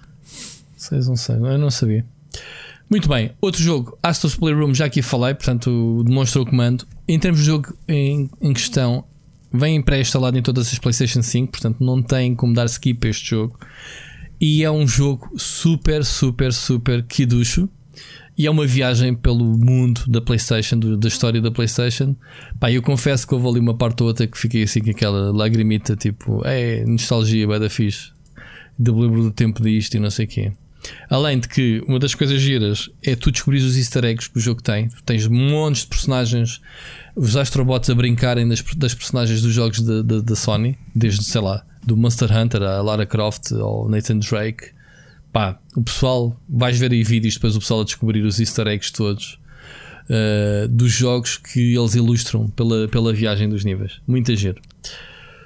Outro jogo que eu joguei foi a última análise que eu estou a fazer agora, que vai ser uh, lá, uma das primeiras também da, da Xbox, é o Dirt 5. Uh, eh, a jogar na Xbox Series X. Pá, eu confesso que apanhei o jogo nas duas fases em que não tinha apaches ainda e pensei que isto é um jogo old gen, desinteressante para caraças. Quando levou capados, ficou um jogo bem melhor visualmente. Notei logo a diferença. A nível de partículas, obviamente que estamos aqui a falar da versão Xbox Series X. O pessoal que joga no PC tem isto tudo, ok? E é uma coisa que a gente às vezes esquece. Ah, estamos na nova geração e o pessoal do PC, tipo, estás a ver, né? Portanto, um, há que salientar, pronto, versão Series X, um, epá, a lama, as partículas, a chuva, a água está tudo. Mandam-te aquilo tudo para cima no, no, nos níveis de uma forma bem realística, muito fixe mesmo. Gostei bastante de, das mudanças hum, meteorológicas durante a pista. Dás uma volta, tens um cenário, dás outra volta, já está a chover e por aí fora. Um, e, e, mas de resto, o jogo é um jogo arcade, um jogo pá, super banal. Em termos de. Não tem nada a ver com a simulação dos jogos anteriores. É um, é um jogo. Uh, corridas de pacotes de leite, digamos assim em que pisar o acelerador, travar, espatar-nos contra os gajos nas curvas para podermos travar melhor e siga, ok? Mais assim, mais nada a acrescentar, portanto, análise em breve. Tive também a aprofundar mais enquanto tinha aqui o impasse com os jogos. O Ghost Runner, é um jogo que ainda estou a fazer o teste. Jogaste o Ghost Runner? Não. Não, um, não, não, ainda não. É um jogo muito bonito. Eu acho que é dos poucos jogos que que tem ray tracing no PC, por exemplo, que não, não tem sido muitos jogos que demonstrem o raio das placas da, da Nvidia, pelo menos desde que comprei. Lembras, desde que comprei este PC já com RTX que anda à procura de um jogo e o único jogo que, que na altura experimentei foi o Control, que foste tu que me emprestaste a tua conta para, para testar o jogo no PC, mas foi antes de ter sequer o meu PC, já não apanhei e tem sido poucos jogos assim de novidades, uh, tirando alguns que foram sendo atualizados, mas que tivessem uh, ray tracing e então tive a jogar este Ghost Runner. Epá, é, um, é um jogo também explosivo em termos de, de reflexo e, e de, dessas cenas todas de iluminação, muita giro. Então isto é um jogo. De, um jogo de puzzles na primeira pessoa. Puzzles faz-te lembrar muito o Mirror's Edge. É um jogo que tens que andar a correr pelas paredes, a saltar de plataformas. Tem muito de, desses puzzles de, de, de habilidade, digamos assim, desde pendurar-te com cordas em pontos sensíveis e depois tens um, aquele estilo de combate. Como é que se chama aquele jogo? Como é que se chama aquele jogo que é pausado e tu só, os inimigos só mexem quando tu mexes também? Muito conhecido. Um, Super Hot. É tipo o super hot, o combate com os inimigos, ou seja, eles mandam-te um tiro, morres, vais, vais para o checkpoint e o, os combates também funcionam como puzzles. Portanto, os inimigos são quietos, vão disparar para ti, tu tens de fazer dodge até chegares ao pé deles com a katana e mandares-lhe um shot.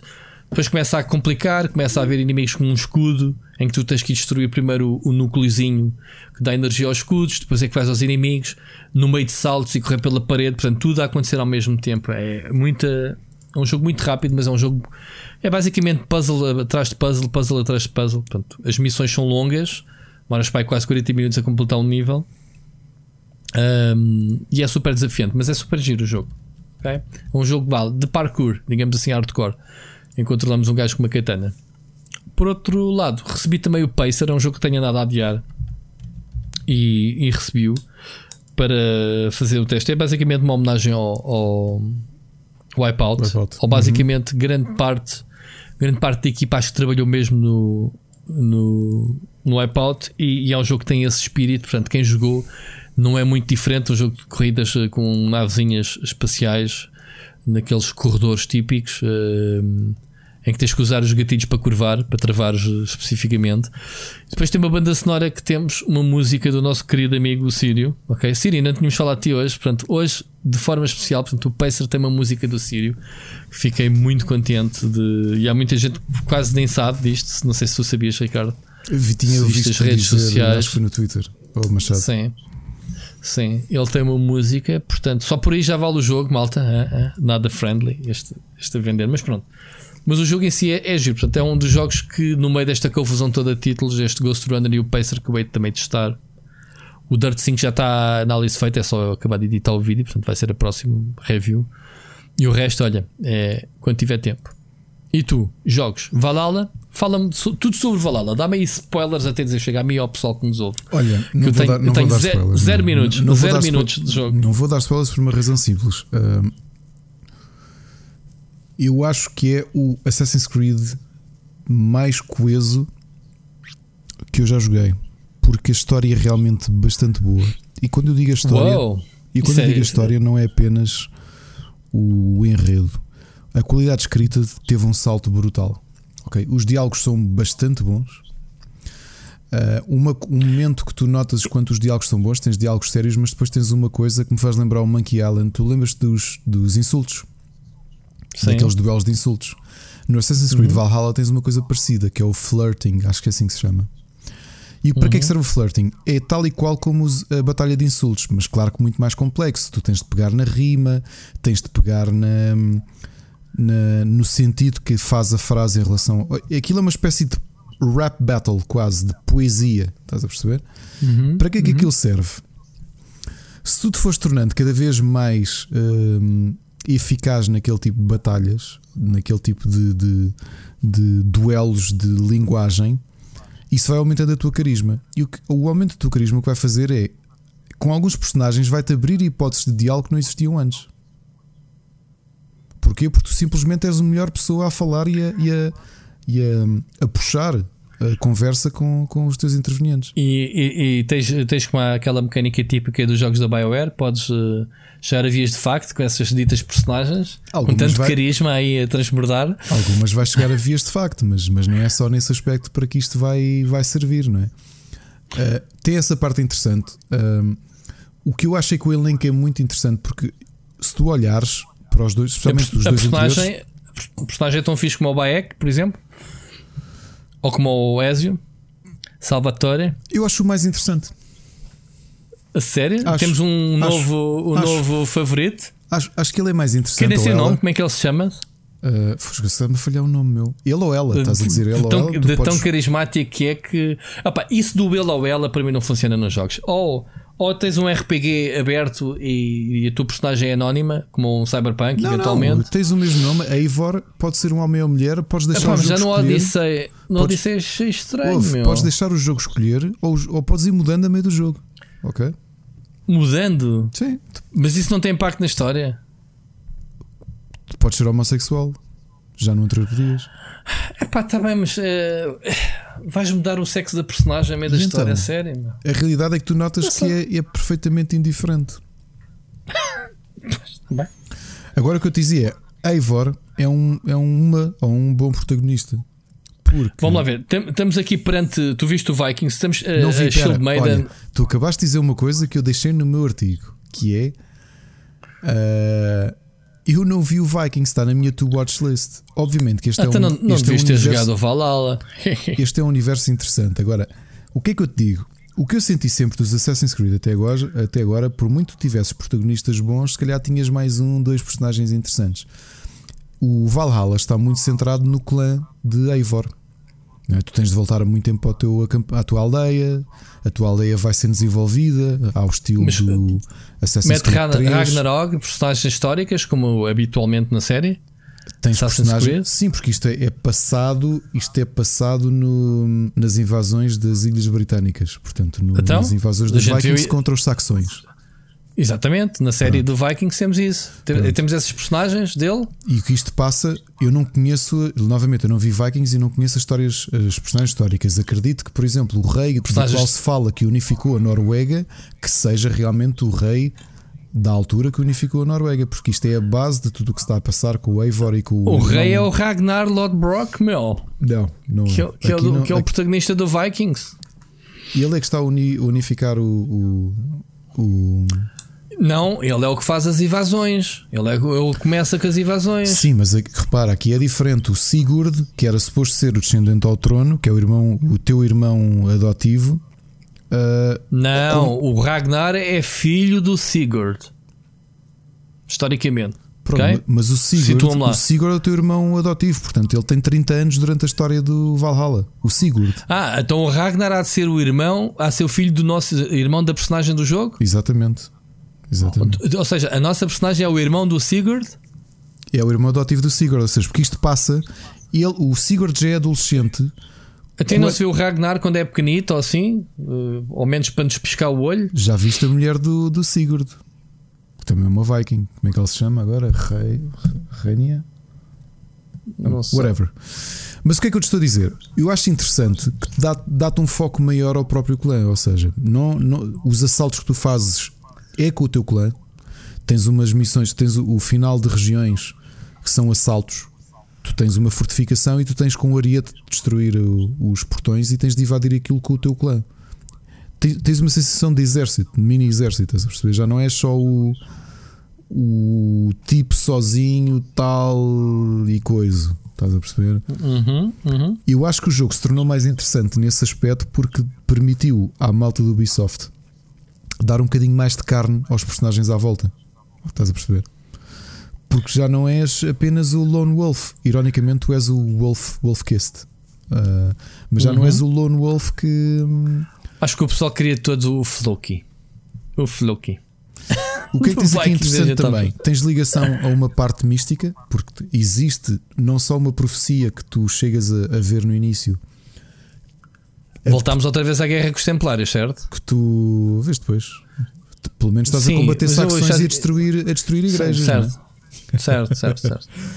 E, certo, e dá, o, que é que tu, o que é que tu vês aqui? Uh, num sonho, lá num, numa transe, numa trip, vês que é, no futuro próximo vais trair o teu irmão. Ok? Para além disso, começas a perceber que Odin tem uma ligação contigo. E tu começas a ter também ligações. Tem cenas místicas, é? Cenas místicas, sim. Ali, tem? Ali com, Tal como o Odyssey e sim, como... ali, ali, com umas drogas à mistura. Pá, coisas uhum. muito interessantes. Um, mas tem mitologia nórdica? Tem assim mitologia como os nórdica, outros. Sim, tem mitologia tem, nórdica. Tem? Charada para matar. Agora, aqui uma okay. coisa interessante que eu gostei: as, as subquests. Por exemplo, tu, essencialmente o que tens de fazer é aqui: tu pertences a um clã e o mapa está dividido pela influência de outros clãs. E tu, quando decides ir por uma região, tu segues uma storyline que aí é um bocado estática de tentar ganhar o, o, a proximidade de determinado clã à tua aliança. Ok? Portanto, faz uma série de quests e no final destas quests ganhaste a aliança desse, desse clã. Nessas zonas, se, se, se, bem me lembro, não me cruzei praticamente com subquests nenhumas, mas em exploração, a forma como eles criaram subquests eu achei interessante. Por exemplo, muito no início, quando tu te afastas do teu. Ou seja, depois de conheceres o teu, o teu acampamento e conheceres os personagens, afastas-te um bocadinho pela montanha. E eu, como habitual, comecei a explorar a montanha. Pá, eu adoro fazer isso. Ainda por cima está muito bonito o jogo. É pá, que está mesmo, mesmo o rei do jogo está bonito. Percebes? Aquelas montanhas estão muito bem desenvolvidas. Uh, qual é a versão que estás a jogar? Estou a jogar no PC. PC? no PC. Ok. Uhum. E, e, de repente cruzo-me com um, um, camarada de clã pá, que está lá deitado no meio da neve. E tu pensas, será que está bêbado? E tentas acordar e o gajo levanta-se e está a falar e de repente percebes que ele é sonâmbulo e está-se a dirigir por um penhasco. e tens que fazer qualquer coisa. Epá, não vou dizer o quê, o que é que acontece no fim para não estragar, mas muitas das quests são coisas muito estranhas como estas. Coisas que acontecem no meio do mapa. Que tu ou te cruzas ou certo. não te cruzas. Em vez de ser aquela coisa do agora vai até ali e traz uma galinha. Como até no Odyssey uhum. tinhas. Vais até ali, matas não sei quem e voltas, estás a perceber? O combate, Olha, é aquilo, e... o combate é aquilo que estás à espera. O que eu sinto é que este Valhalla até agora, lá está, eu estou, hum. devo estar a pouco mais de um terço do jogo. Uh, não senti que tivesse de parar um bocadinho para fazer grind. Ok? Era isso que eu Acho que equilibraram bem okay. o jogo nesse aspecto. É porque este, este, jogo voltou a Montreal, não era? O anterior foi Quebec, penso uhum. eu. O este é Odyssey, é o, o Origin foi Montreal. Ah, é. pronto, está normal. Pronto. Ou seja, Tem o equilíbrio, mecânicas o. Está, está, está bem feito.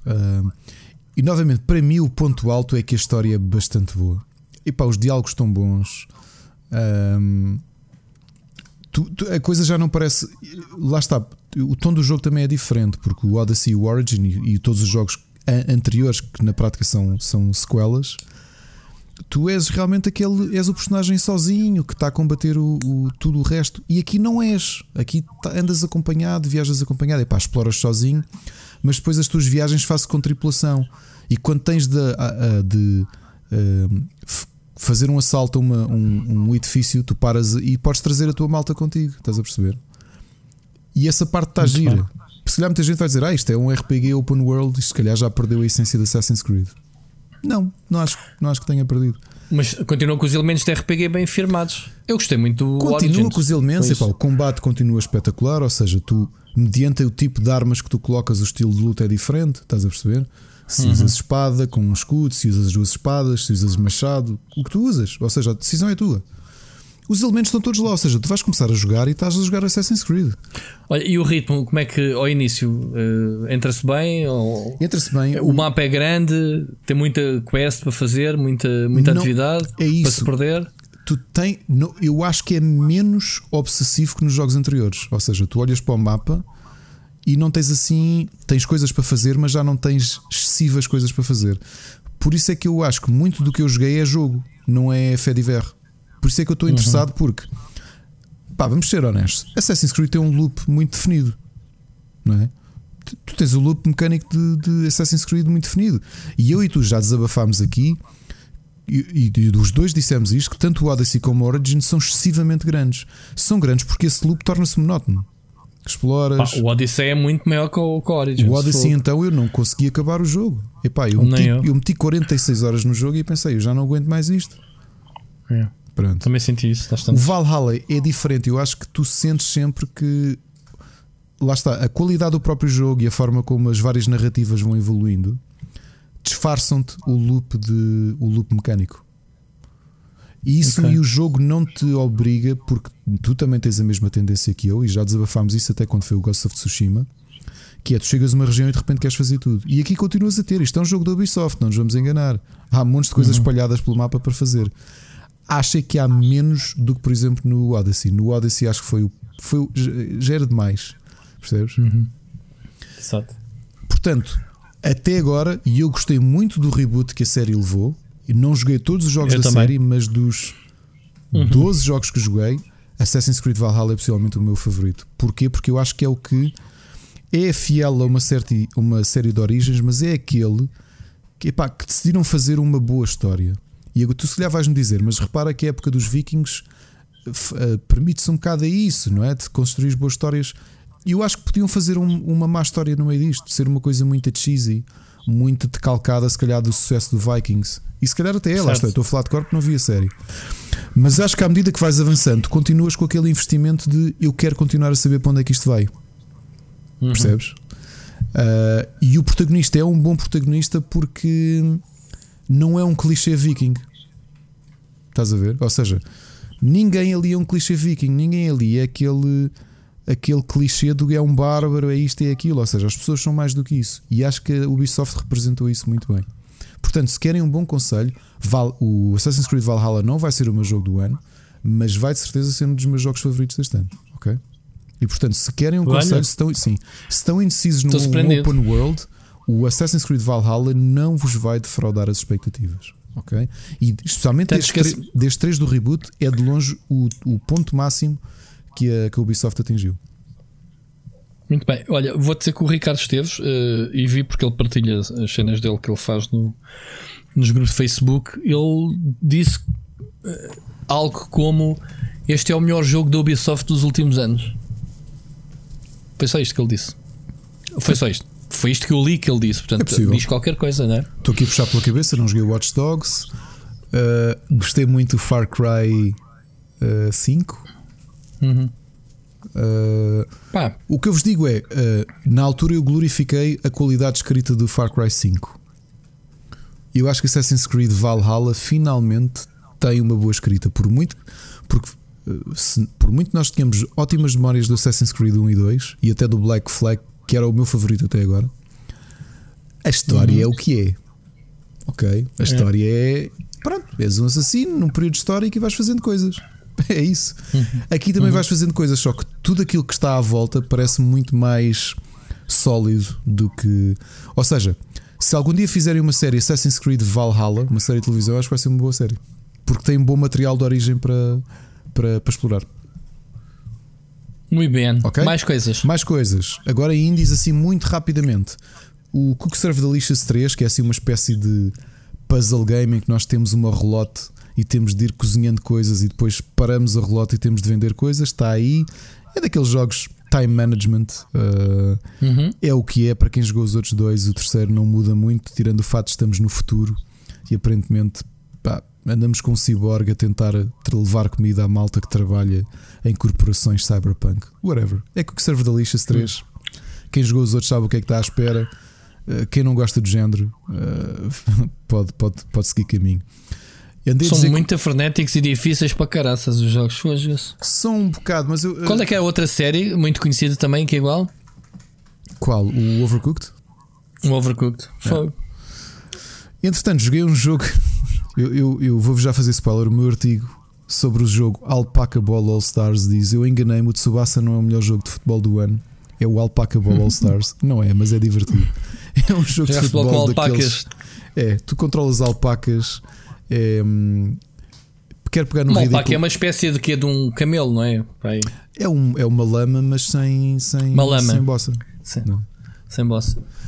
E é uma espécie de Rocket League, mas com alpacas, porque tu podes disparar, podes rematar com o pescoço, dás assim tipo pescoçadas, tal, e a, e a bola vai para trás. É um party game, é divertido. Eu diverti-me a brava a jogá-lo. Outro uhum. indie que joguei este fim de semana, Armored Head, é um. É daqueles jogos que, ok, não te explicam nada, é um first person shooter. Muita gira em que os, os, os inimigos todos são assim uns, uns robôs muito estilizados, muito poligonais. Entras numa arena e é sobrevive, é tudo o que dizem. Não dizem mais nada. É tão intenso o jogo. Armored Head é tão intenso. Isto é um Unreal Tournament, meu. É, mas pá. Um Sun Max. Houve waves e waves de monstros cada vez mais difíceis e está ah, é o Sun Max. Um, Sam Max, então. É, é pá. Sam diz... Max, ah, estupidez. Que... Uh, Serious Sam. Serious Sam, Serious Sam. Sam. Estupidez. Serious Sam. Uhum. Olha, um jogo que me diverti, o Punch Out, mas versão eleições americanas. Pá, eu, eu acabei o jogo e ainda estou claro. a fazer os, os bónus todos. Tão divertido, chama-se Election Year Knockout e é literalmente o Punch Out, mas com, com figuras da, das é o Spitting Image. É, é o Spitting Image. Exato, o Spitting Image, exato, a série, mas. Lembras-te desse jogo? Não, havia um jogo no Spectrum que era o Spitting não, Image. Não, não sei, tu não sei. Pensei que estás a falar agora do, desta série da BBC com bonecos. Não, isso já é um clássico. O Spitting Image é, é bonecos de a gozar com os políticos, exato, certo? Exato. Já é bem antigo isso. Exato. Eu lembro-me tá, do tempo do Spitting Image com o Reagan e com a Thatcher, com o Gorbachev. Uhum. Estás a ver? Nessa altura é, havia o, o jogo Spitting Image é o pai do contra-informação. Exatamente. Exatamente. E então, se este Election Year Knockout está muito a giro, porque os personagens são todos, pá, para quem conhece política americana e os personagens em questão, é tal e qual como Punch Out. Portanto, aquilo são puzzles, que é tu É tens de saber como atacar, como defender.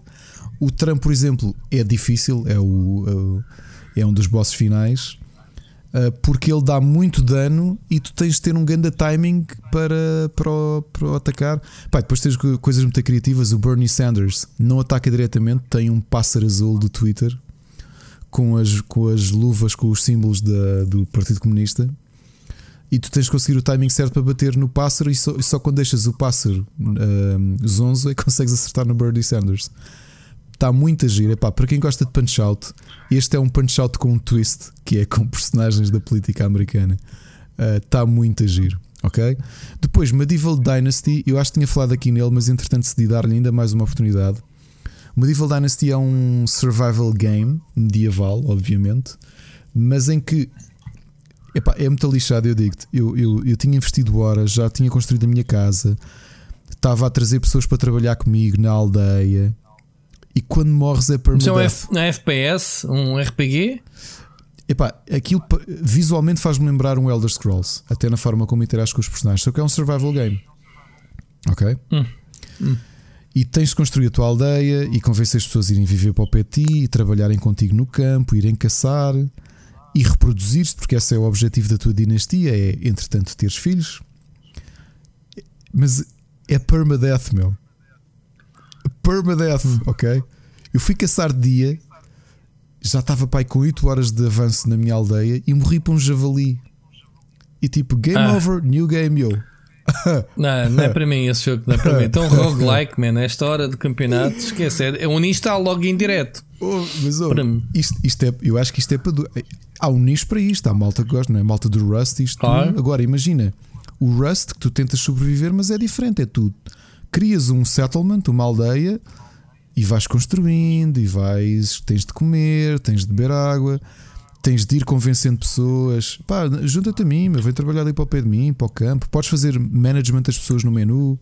Agora este gajo vai para ali e de repente, se morreres, morreste. Game over.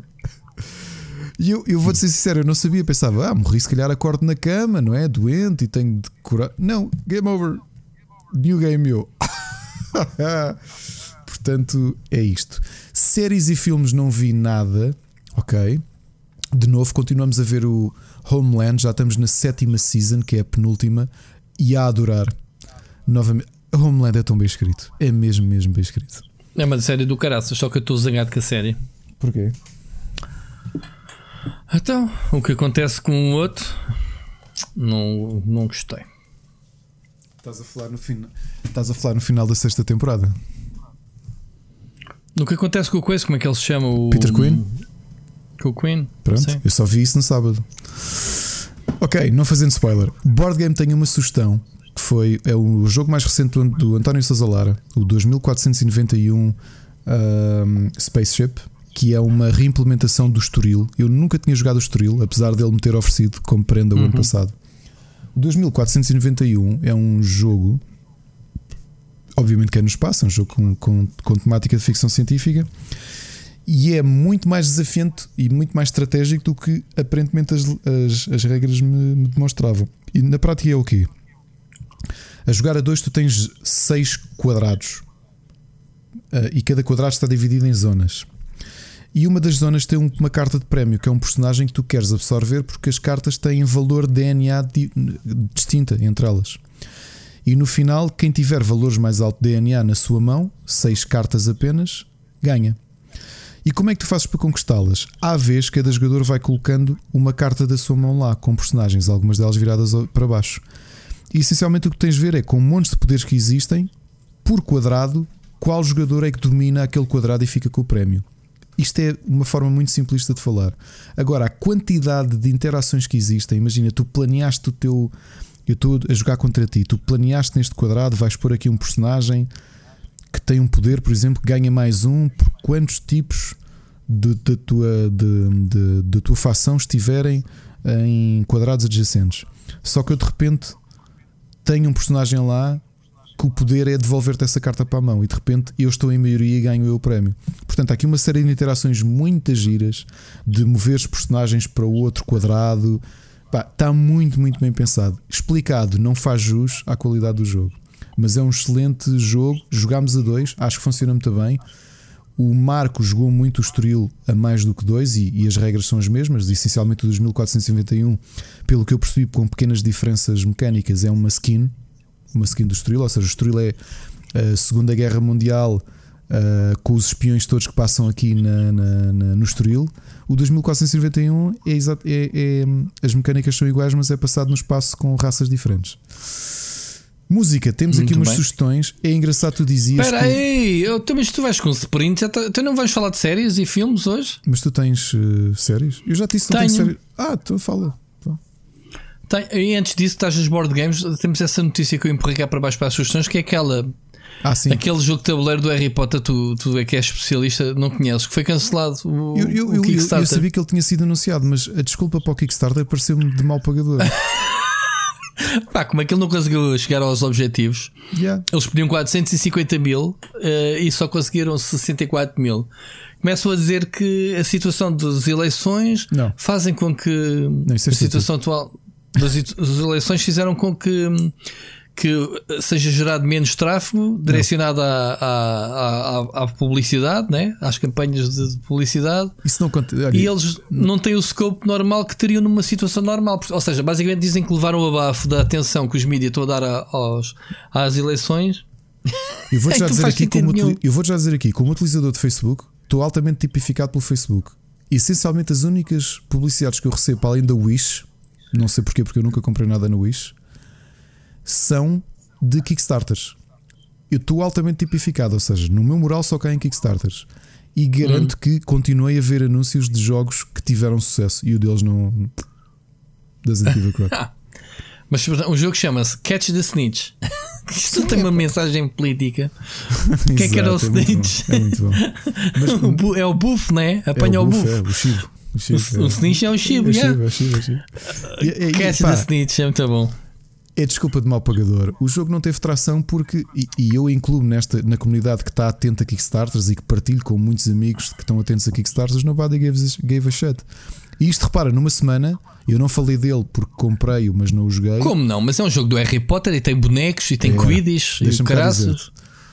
Uh, eu fiz pre-order da expansão daquele jogo que já, já trouxe aqui, o Battle of Hogwarts. A expansão saiu finalmente na quarta-feira passada e eu já o fui buscar. Ok? Não falei dele aqui porque ainda não joguei. Agora, este, isto Wizarding World, tu podes ver na imagem, isto é uma brand que eles criaram para board games do Harry Potter, ou seja, há várias marcas uhum. a trabalharem este conceito. Tanto que eu tenho mais do uhum. que um jogo de Harry Potter e não são da mesma editora. Este não teve tração nenhuma. Não é o primeiro a não ter tração nenhuma. Este, dentro do universo de Harry Potter, não trouxe, não teve tração. Ok. Não, pá, sinceramente, não teve tração. Ok, ok.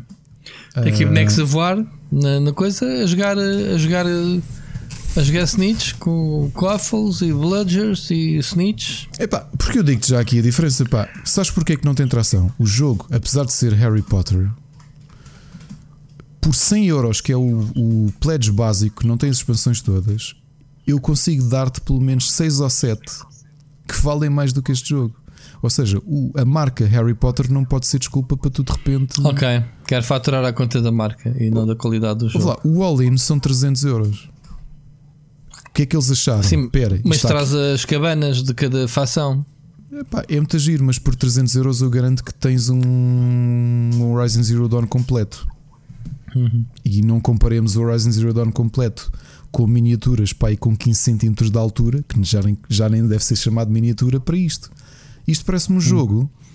E olho para isto e da experiência que tenho de, de, de, comprar jogos, eu acho que este jogo completo, para mim, não valia mais de 120 euros. Completo.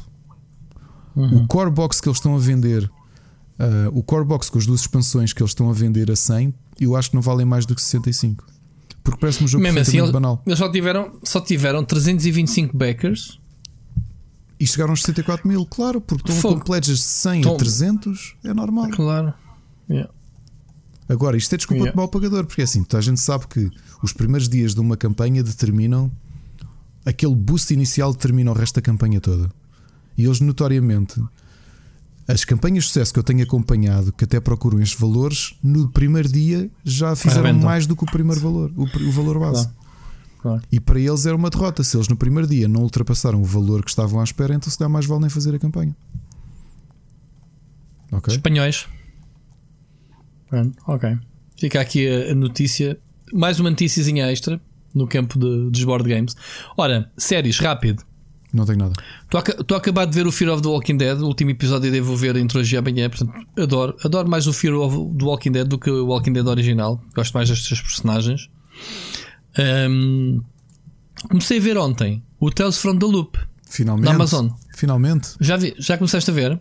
Rui, foi um dos meus Pá, conselhos, meu. No dia que estreou, eu, eu nós foi. a série toda. Eu acho que sim, tinhas ouvido falar. O que eu, eu acho que, não sei por que razão, foi naquela de ok, entrei aqui sem querer no HBO. Olha, vou, vamos ver isto. Isto é basicamente o, o Black Mirror da Amazon, certo? Pelo menos vi dois Sim, episódios é, só. É, é, um bocado isso. É, é, embora tenha um fio condutor, né? a, a, a o, universo, o universo é, é, universo coerente, é mesmo. Um, ali na zona da loop. Para quem não viu, sem dar spoilers, isto cada episódio tem uma. Pá, dos dois que eu vi, tem um conceito base com Exato. um twist no fim. Pá, o, o, segundo episódio chocou-me. Fiquei a pensar, fogo.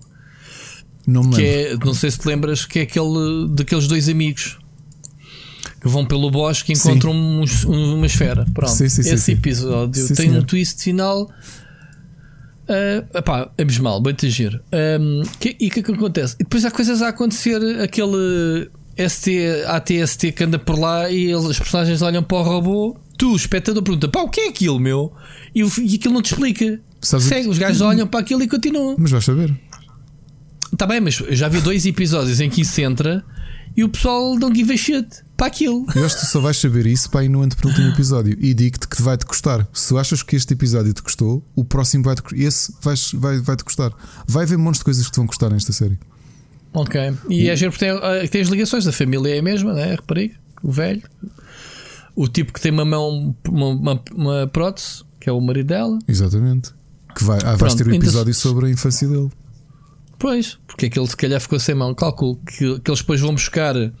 Cada personagem tem um episódio, se calhar, bizarro. Isto é sobre coisas bizarras Exatamente. também, ao cabo. É isso mesmo. É isso Ficção científica. É, não é? E o último Pronto, episódio, se para dizeres que o primeiro, é como o Black Mirror, o, o último episódio... episódio é realizado pela Judy Foster também, tal e qual como hum. uma das últimas temporadas do. Hum. Do... Ok. Isto já tem. Já, tem uh, já, já continua? Tem, isto, foi. Acho já vai continuar. Season? E ele tem uma coisa curiosa que, que na altura contei-te aqui: é que a série uh, foi criada com base no, em Num ilustrações. Artista, né? Em ilustrações.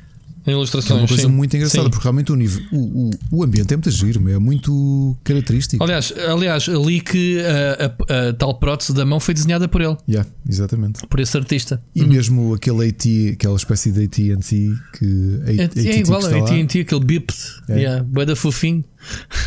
e a gente pergunta: quem é aquele que está ali na floresta? E a rapariga olha para ele e segue em frente e diz: Man, vai lá, olha ali o robô olhar para ti, man, não te explica lá o que é que é aquilo. Segue, caga nisso.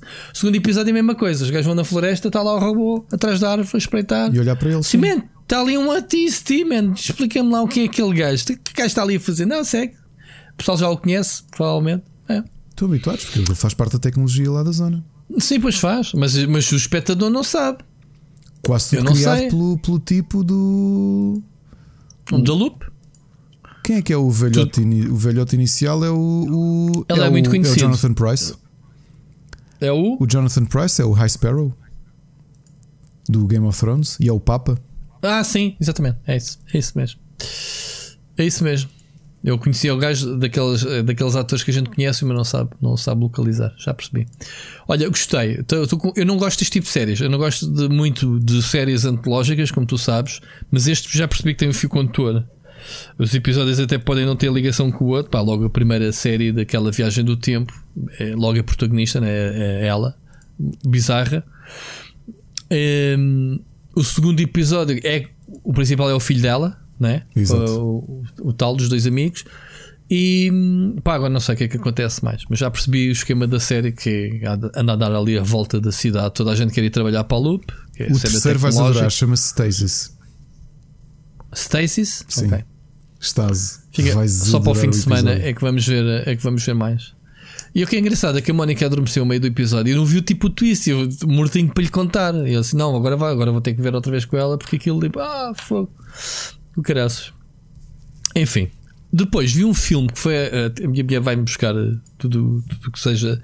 Ela anda um bocadinho assim a viajar, em vez de ser das cenas americanas. Uh, Lembras-te daquela trilogia que eu te aqui falei, sim, da, sim, sim, espanhola? Uhum. Não sei se já tiveste a oportunidade de ver. Agora ela desafiou-me para ver um filme francês uh, que se chama Cidade Corrupta. Pá, em inglês não sei como é que se chama, mas é um dos filmes que estava hot neste fim de semana, que é com o Jean Reno. Um, mas é pá, uma série daquele típico de, de só esquemas de polícias uh, corruptos, logo pelo nome.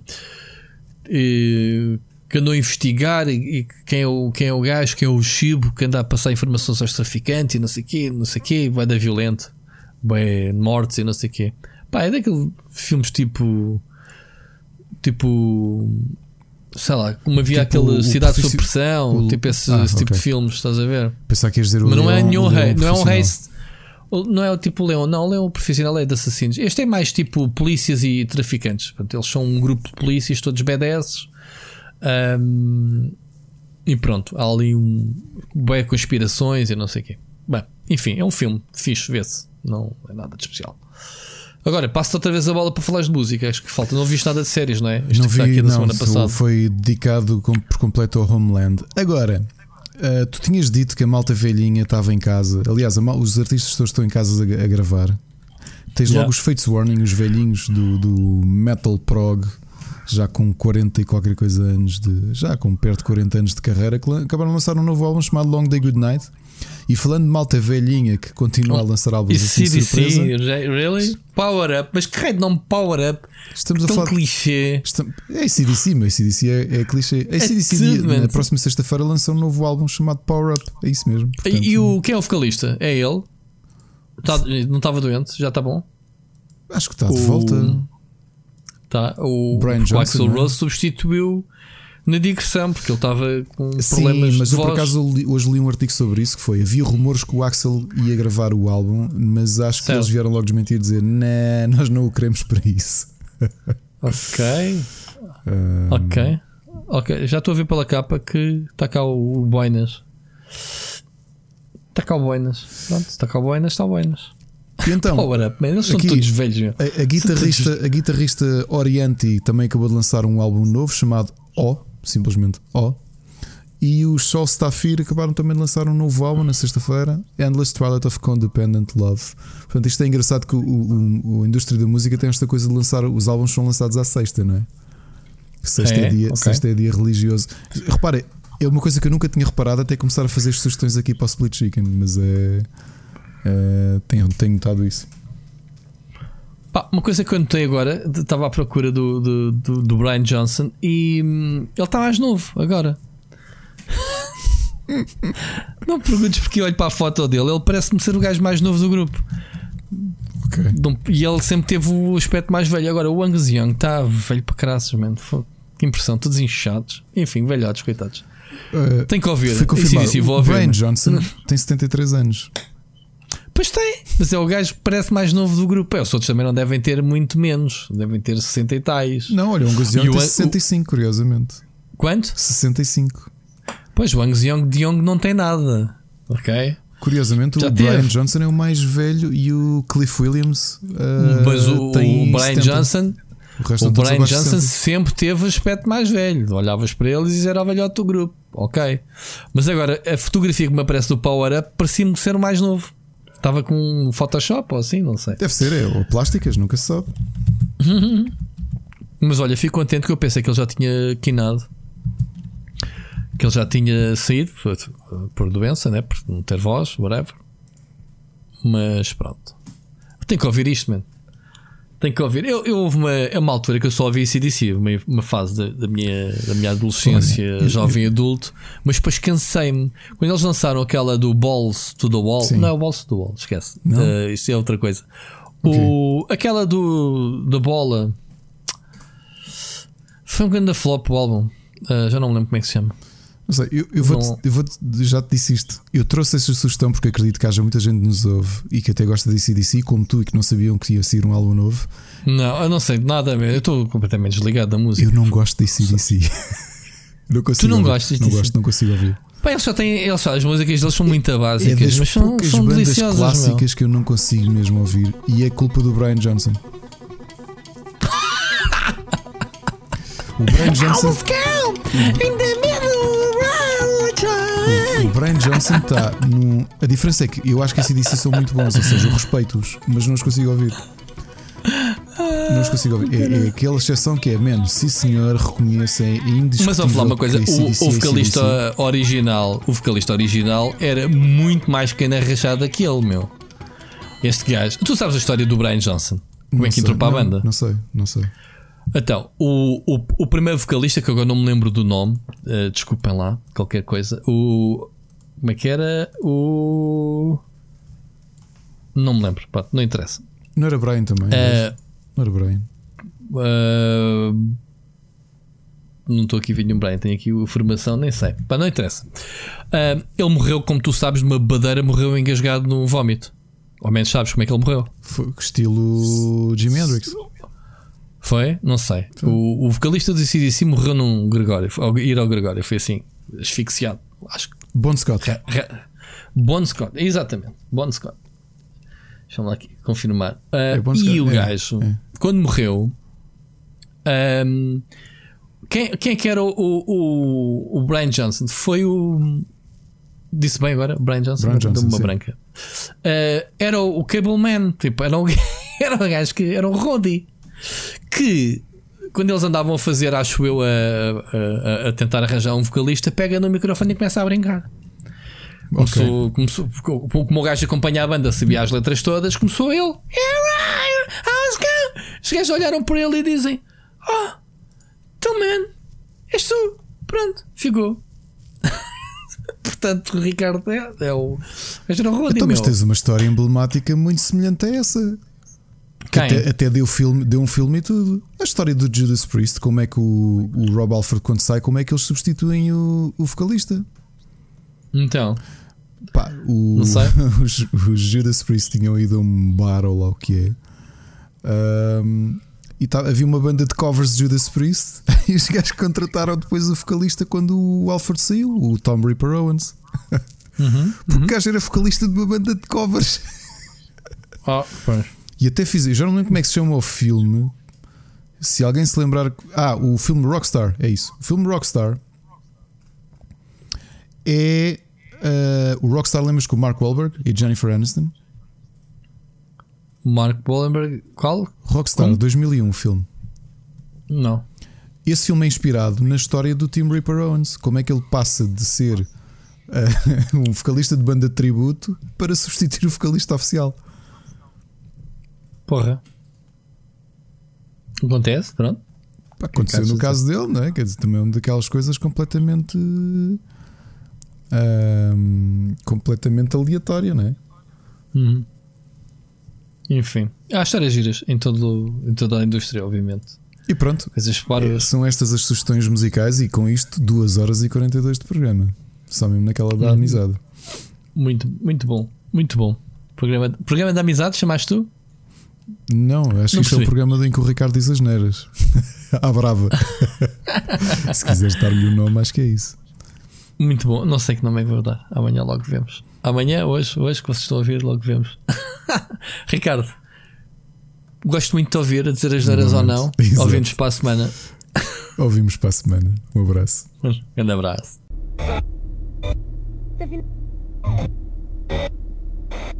Tá.